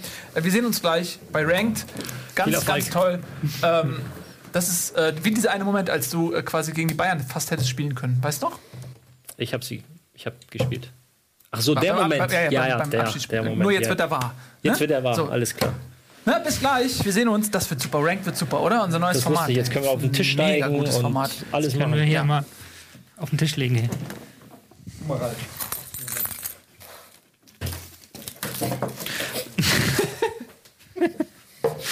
Dann hinterlassen Sie uns das. So richtig schön. Ralf, dein. Wir haben einen, einen Posten haben wir hier noch auf unserer Liste, den wir, finde ich, auch nochmal in den letzten zehn Minuten ein bisschen abhaken können, den Ja. wir bis jetzt noch gar nicht gehabt haben. Und zwar haben wir jetzt so ein, ähm, Du hast mein Telefon nass gemacht. dass wir noch mal Das ein ist kein kleines, Schlaf, Mann. Warte mal. dass wir ein Das kleines, ist Wahnsinn. Das ist Wahnsinn. Das ist also heute die Sendung geht definitiv in also die. das, diese, diese Professionalität hier ist Also unfassbar. die, ne? die Sendung heute geht definitiv. Und wie Nils das wieder Archiv moderiert rein. hat. Ja. Also- ja, Nils ist ja noch, Nils ist ja noch ein guter. Dann, dann Etienne. Ja, Der- Etienne ist, der ist Ja. schon um die Ecke. Ja. Dann, dann dieser Schiedsrichter-Diss. Ja. haben wir extra letzte Woche darauf geeinigt, wir beide, so dass Übrigens, wir das Thema Zuschauer nicht gefragt, anschneiden werden. Was, was für Schuhe? Das sind äh, hier Adidas Samba heißen die. So, haben wir extra gedacht, wir springen nicht auf diesen Zug auf. So, jetzt ernsthaft, komm. Ernsthaft. Ähm, die, die müssen jetzt, wir haben es noch, wir jetzt noch Tops, 10 was- Minuten. Was hatten Tops, wir, Flops da, da haben wir ist jetzt gemacht. unsere, das ist jetzt unsere wir müssen ähm, jetzt mal allgemeines Fazit ziehen für die EM einfach. Ähm, wir müssen mal, ähm, wie fandest du das Turnier? Grundsätzlich, äh, äh, nee, du möchtest du anfangen? Ich habe Nee, als, als. Überschrift sage ich einfach mal ähm, sehr viel Darmstadt, wenig Bayern München. Und das meine ich nicht respektlos. Du weißt, ich bin ein großer Freund oder nicht ein großer Freund, aber dadurch, dass ich das ähm, und verstehe das jetzt bitte nicht als persönlichen Angriff, aber dadurch, dass ich das über 15, 18 Jahre aus aus der Praxis kenne, ähm, finde ich sehr beeindruckend. Wie Mannschaften wie Portugal, wie Italien mit ihrer Art und Weise perfekt umsetzen. Ich weiß, dass das kein äh, spektakulärer Fußball ist mit Fallrückziehertoren und Doppelpässen und Flank über links und Hinterlaufen und und und. Ähm, aber es ist auch diese Art und Weise so zu spielen und ich finde es sehr sportlich einfach sehr beeindruckend. Ja, du hast es halt selber miterlebt, deswegen hast du da natürlich einen anderen Bezug als oder auch Richtig. als Verteidiger äh, gerade. Ja. Ähm, ich habe es ja nur als Sofa-Sportler Es, sozusagen. Es, und es sieht natürlich, wenn wir hier an diesem tollen Gerät sitzen und die Dinger hin und her schieben, das macht mir ja auch Spaß. Aber ich weiß, dass es dann auf dem Feld Mhm. ist es nicht einfach nur, ich schiebe jetzt mal zwei, drei äh, rote Punkte hin und her und dann passt das, Mhm. sondern da gehört viel, viel mehr zu. Und ähm, am Ende des Tages ist Portugal Europameister, weil sie aus ihren Möglichkeiten, und ich wiederhole mich jetzt Mhm. von Anfang an, äh, vom Anfang nochmal, das Maximale rausgeholt haben. Und da muss man sich dann überlegen, aus deutscher Sicht, aus italienischer, aus englischer, warum haben die es nicht geschafft? Ähm, und du hast heute dieses berühmte Ballbesitzspiel. Wie gestern Abend haben wir ja kurz drüber Okay, gesprochen. Hast du, hast du heute Mittag äh, Deutschland-Italien geguckt? Ich habe es U19? leider nicht gesehen, ich habe es nur auf Twitter so ein bisschen verfolgen können. Da war ja auch irgendwie 90% Ballbesitz Deutschland und 1-0 nach Elfmeter. 90 Prozent Ballbesitz, 5, Italien. 6 hochkarätige Chancen. Ähm, äh, ähm, 22 zu 2 Torschüsse, 10 zu 2 aufs Tor. Gut, und am Ende okay. verliert man 0 zu 1. Das ist das, was Aber ich gestern meinte. Du brauchst ein Tor. Ja, das stimmt schon. Das, das ist ja auch gar nicht die Frage. Ich weiß auch nicht, ob man das so verallgemeinern darf. Es ist ein schlechtes Ballbesitzspiel, finde ich, wenn du da keine Torgefahr rauskreieren kannst.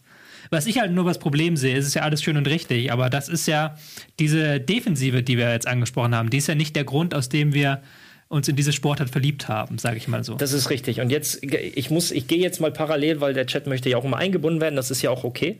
Es ist viel Glück dabei, Ralle.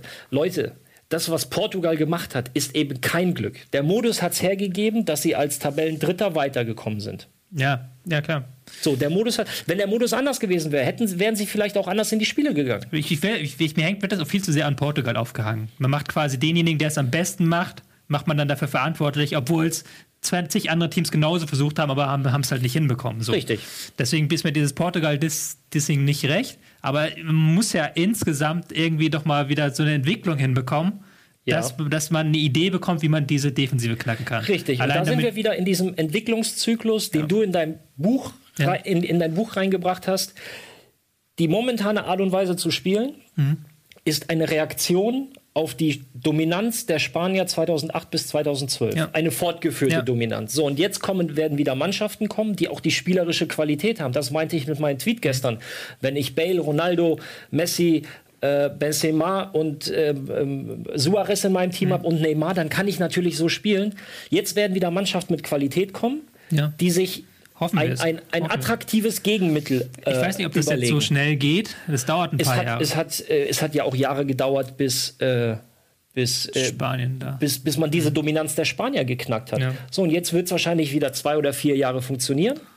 Und dann wird es wieder ein spielerisches stimmt, Gegenmittel geben. So, Das ist, genau, da will ich nochmal drauf eingehen, weil wir hatten gestern die Diskussion auf Twitter, wo du gesagt hast, das kann man bei Ballbesitzspiel ist nicht so einfach und du kannst es nicht mit jeder Mannschaft machen, wo ich gemeint habe, ja, kannst du mit jeder U10 machen. Das Ja. war jetzt gar nicht so hochnäsig gemeint, Ja. sondern einfach, weil ich ja letztes Jahr äh, mal einen Einblick hatte in die Jugendarbeit von Benfica und von ähm, FC Barcelona Ja. und da halt gesehen habe, was die U11 war, das da an Ja. Ballbesitzspiel konnte und einfach mit einer technischen Perfektion, mit einer ähm, Auge für den Raum, aber Ja. auch mit einer ähm, Werbe da drin, weil sie halt auch individuelle Klasse damit kombiniert haben.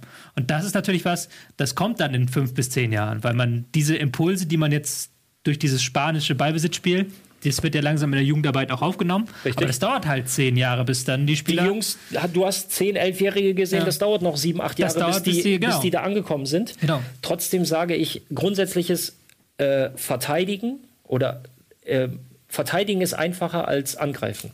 Ja. Nicht ja. umsonst trainierst du im Training. Du trainierst niemals sieben Abwehrspieler gegen fünf Stürmer Nee. oder gegen Ja. Mhm. fünf Offensive. Du machst es immer andersrum. Und selbst mit sieben gegen fünf oder mit sechs gegen vier, also Offensive gegen Defensive, hat die Defen oder hat's die Offensive trotz Mehrzahl immer schwer. Klar, wenn du irgendwann 9 gegen 5 spielst, das ist ein anderes Thema, aber so ein 7 gegen 5 verteidigt dir jede Fünfer oder verteidigt dir jede Abwehr dieser Welt mit 5. Das ist halt einfach so. Und deswegen, das meinte ich gestern in unserer, Tweet, äh, in unserer Twitter-Diskussion. Ansonsten, was bleibt sonst von dieser EM? Ja, dass sich die taktische Grundausrichtung der Mannschaften tatsächlich ein Stück weit ändert. Mal sehen, was das für eine Auswirkung auf die Bundesliga hat. Ähm, klar, die Bayern, die Dortmunder, Leverkusen werden weiterhin dominant auftreten, weil sie es einfach können. Ja. Und da komme ich wieder zu dem Punkt, das Maximum aus dem vorhandenen Spielermaterial rausholen, als, ähm, ähm, weiß ich nicht, nennen wir ein Beispiel, als Eintracht Frankfurt. Wirst du niemals den Fehler machen und Nein. jetzt machen wir, bestes Beispiel VfB Stuttgart. Ja. Zorniger hat eine grundsätzlich äh, eine Spielauffassung, die man teilen kann, weil es ein attraktiver, schneller, offensiver Fußball ist. Aber mit Spielern, und das meine ich nicht böse Jungs, mit Spielern des VfB Stuttgart kannst du so nicht spielen. Gut, okay, das Thema VfB Stuttgart hatten wir zehnmal, da war viel Pech noch mit dran und alles schießt mich tot. Aber ähm, es Aber stimmt würdest natürlich. du, wenn du, wenn du diese, dieses Material zur Verfügung hast, musst du dein Spielsystem anpassen. Ich würde aber trotzdem offensiv spielen, aber ich will ja auch keinen Job haben, nicht? es ist ja, wenn du in der Branche arbeitest und da einen Erfolg haben willst und unbedingt den nächsten Job haben willst, das spielt ja auch mit rein, muss man ganz klar sagen. Klar, die, es gibt viele Trainer, die fangen jung defensiv an, äh, offensiv an Ja. und werden dann aber merken dann schnell, okay, Ja, weil sie halt ganz schnell merken, gut, ich fange, meine erste, erste Trainerstation ist nicht Bayern München, insofern muss ich vielleicht ähm, anders anfangen. Klar, ich wünschen wir uns alle einen schönen Fußball mit tausend Aber- Doppelpässen und Fallrückziehertoren und weiß ich nicht was. Es muss aber wieder ein bisschen dahin gehen, weil ansonsten hast du ein Problem nachher auch. Sonst, du hast es ja auch die Reaktion gesehen. Ich glaube, die Mehrheit fand dieses Turnier nicht so berauschend. Also wenn man sich nicht gerade an dem ergötzen kann, woran wir beide uns ergötzen können, Ja. dann ist das, glaube ich, ein schwieriges Turnier gewesen. Aber ich glaube, wenn du den Leuten ähm, ein bisschen näher bringst, was die Besonderheit an dieser Art und Weise ist, können sie es ein bisschen besser verstehen und ich gehe noch einen Schritt weiter und da gehe ich zum Vereinsfußball. Der Fan des Vereins möchte zu 98 Prozent, dass seine Mannschaft Erfolg hat. Ja. Weil die Eddie würde, der würde drauf scheißen, oder der scheißt, du willst mir ja nicht sagen, dass Frankfurt gut gespielt hat, die letzten Spiele. Aber er hat ja auch dann gesagt, er hat keinen Bock mehr darauf, auf den Scheiß. Ja, aber auf die Nerven, auf die Zitterei hat er keine, Ja. keine Lust. Aber du willst mir nicht sagen, dass das von Kovac, dass das schön war, die letzten drei Spiele. Aber sie haben diesen fucking Klassenerhalt geschafft. Und darum. Jetzt Okay, es- bricht ja alles zu- Jetzt es bricht, geht die, geht zu Ende. Es bricht alles Ähm, auseinander. Die M. Ähm, es, es geht darum, in, in, in einem kompetitiven Sport wie Fußball, Profifußball, geht es um Erfolg. Ja, volle Kanne. In Das erster ist, Linie. Das ist das Fazit äh, dieser EM, kann man fast sagen. Es geht um Erfolg. Das hat man in allen Spielen gemerkt und das ist das Fazit, das wir mitnehmen können. Ach, das, das wird das jetzt das Fazit. Ja, ich glaube, Das ist stark, ja. Vor, Ja. Allem, vor allem sind wir tatsächlich, äh, Bell, Bell ist schon, ich habe Auto-Aim ist schon eingestellt bei Nils und Eddie. Ja. Und ähm, Die haben schon ihre Steuerung angepasst. ja, hier übrigens ganz kurz, ein FC-Fan gibt mir tatsächlich recht, weil Köln war auch lange Zeit ein Ja. Wildes Durcheinander. Das stimmt. Ähm, wir sagen Danke an alle Zuschauer, die Ja. sich das Format hier über Wochen hinweg angeguckt haben. Ich Bald glaub, habt ihr uns wieder. bald habt ihr uns wieder. Ähm, ähm, Ende August geht es weiter, wenn die Bundesliga-Saison losgeht. Ist Ende August erst. Ende August erst. Müssen wir zwischendurch Pause. irgendwas machen. Ich, ähm, dann geht es äh, mit uns weiter. Dann werden wir weiter über die Bundesliga reden. Wir müssen uns nochmal Bist zusammensetzen. du dabei? Ich bin, also, ich habe noch keine Kündigung erhalten. Okay. Bist Ich habe noch gar dabei? keine Anstellung erhalten. Auch so rum. Ja. Ich bin froh, dass ich jetzt mal Urlaub haben kann. Einfach mal eine Woche wegfahren und keinen Fußball sehen. Deswegen. das muss auch Kannst mal du sein. sowieso nicht. Ja, gut, eh, es gibt ja die U19 EM. Na, und, Ja. ja. und müssen ich, Schluss machen. wir müssen Schluss machen. Wir Vielen, vielen bedanken uns bei allen Zuschauern. Und jetzt Ranked. Ja, die genau. äh, super Show mit diesem geilen, geilen neuen Studio, wo sie jetzt CS Counter-Strike Go spielen. Viel Spaß damit und tschüss. Tschüss. Komm mal her. Hey, du hier, Gunnar. Wie fandst du die EM? Ich fand die spitze. Ich gucke ja eigentlich keinen Fußball und ich bin so ein äh, EM, WM Fußballfan. Da bin ich gleich doppelt so geil auf Fußball und habe ganz äh, kontroverse und krasse Meinungen dazu, zum Sport, den ich eigentlich überhaupt nicht gucke oder verfolge. Ich bin überhaupt nicht reingekommen, überhaupt nicht null EM-Fieber. Dann war das geile Spiel mit Deutschland, mit dem Elfmeterschießen, da war ich voll drin und dann war es schon wieder vorbei. Ich bin nicht so der Fußballfan, deswegen hat mir jetzt eher nur so an der Seite tangiert. Und das, was ich so, was ich so gesehen habe, war nicht so spannend irgendwie. Unverdient, Portugal. Das ist meine Meinung. Nee, ist schade, dass Deutschland rausgeflogen ist. Die haben sich echt bemüht. Hätten sie packen können. glaube ich, das langweiligste Turnier, an das ich mich erinnern kann zumindest. Und man muss sagen, dass äh, Frankreich-Deutschland war ja das eigentliche Finale. Ich habe nichts geguckt. Mannschaften wie Island, die man vorher nicht auf dem auf dem Sender hatte, die, die haben überzeugt, auch sympathisch. Aber trotzdem finde ich, es war eine äußerst schwache WM, hat halt wenige, es gab wenige Spieler, die halt Spaß gemacht haben, unter anderem das Deutschlandspiel. Und ich hätte gerne das 16er-System zurück und hoffe, dass die FIFA-Funktionäre da und UEFA-Funktionäre da vielleicht mal auf die, auch auf die Fans hören. Keine Ahnung, nicht so gut. Wir haben verloren, oder? Ja. Island war cool. Ich muss ja sagen, so aus nicht sportlich profilierter Sicht fand ich diese Geschichte mit dem der Dritte kommt weiter gar nicht so scheiße, weil aus, aus laienhafter Sicht war es ja doch so, dass auch am dritten Spieltag noch sehr viel Pfeffer drin war und irgendwie man das Gefühl hat in einigen Gruppen, da kann ja noch alles passieren. Wenn die einen jetzt gut sind, dann sind die trotzdem weiter, obwohl die auf dem letzten Platz waren. Ich fand die ähm, schön, weil während der Spiele konnte man in Ruhe spazieren gehen und keine Sau war auf der Straße und hat genervt. Das war cool.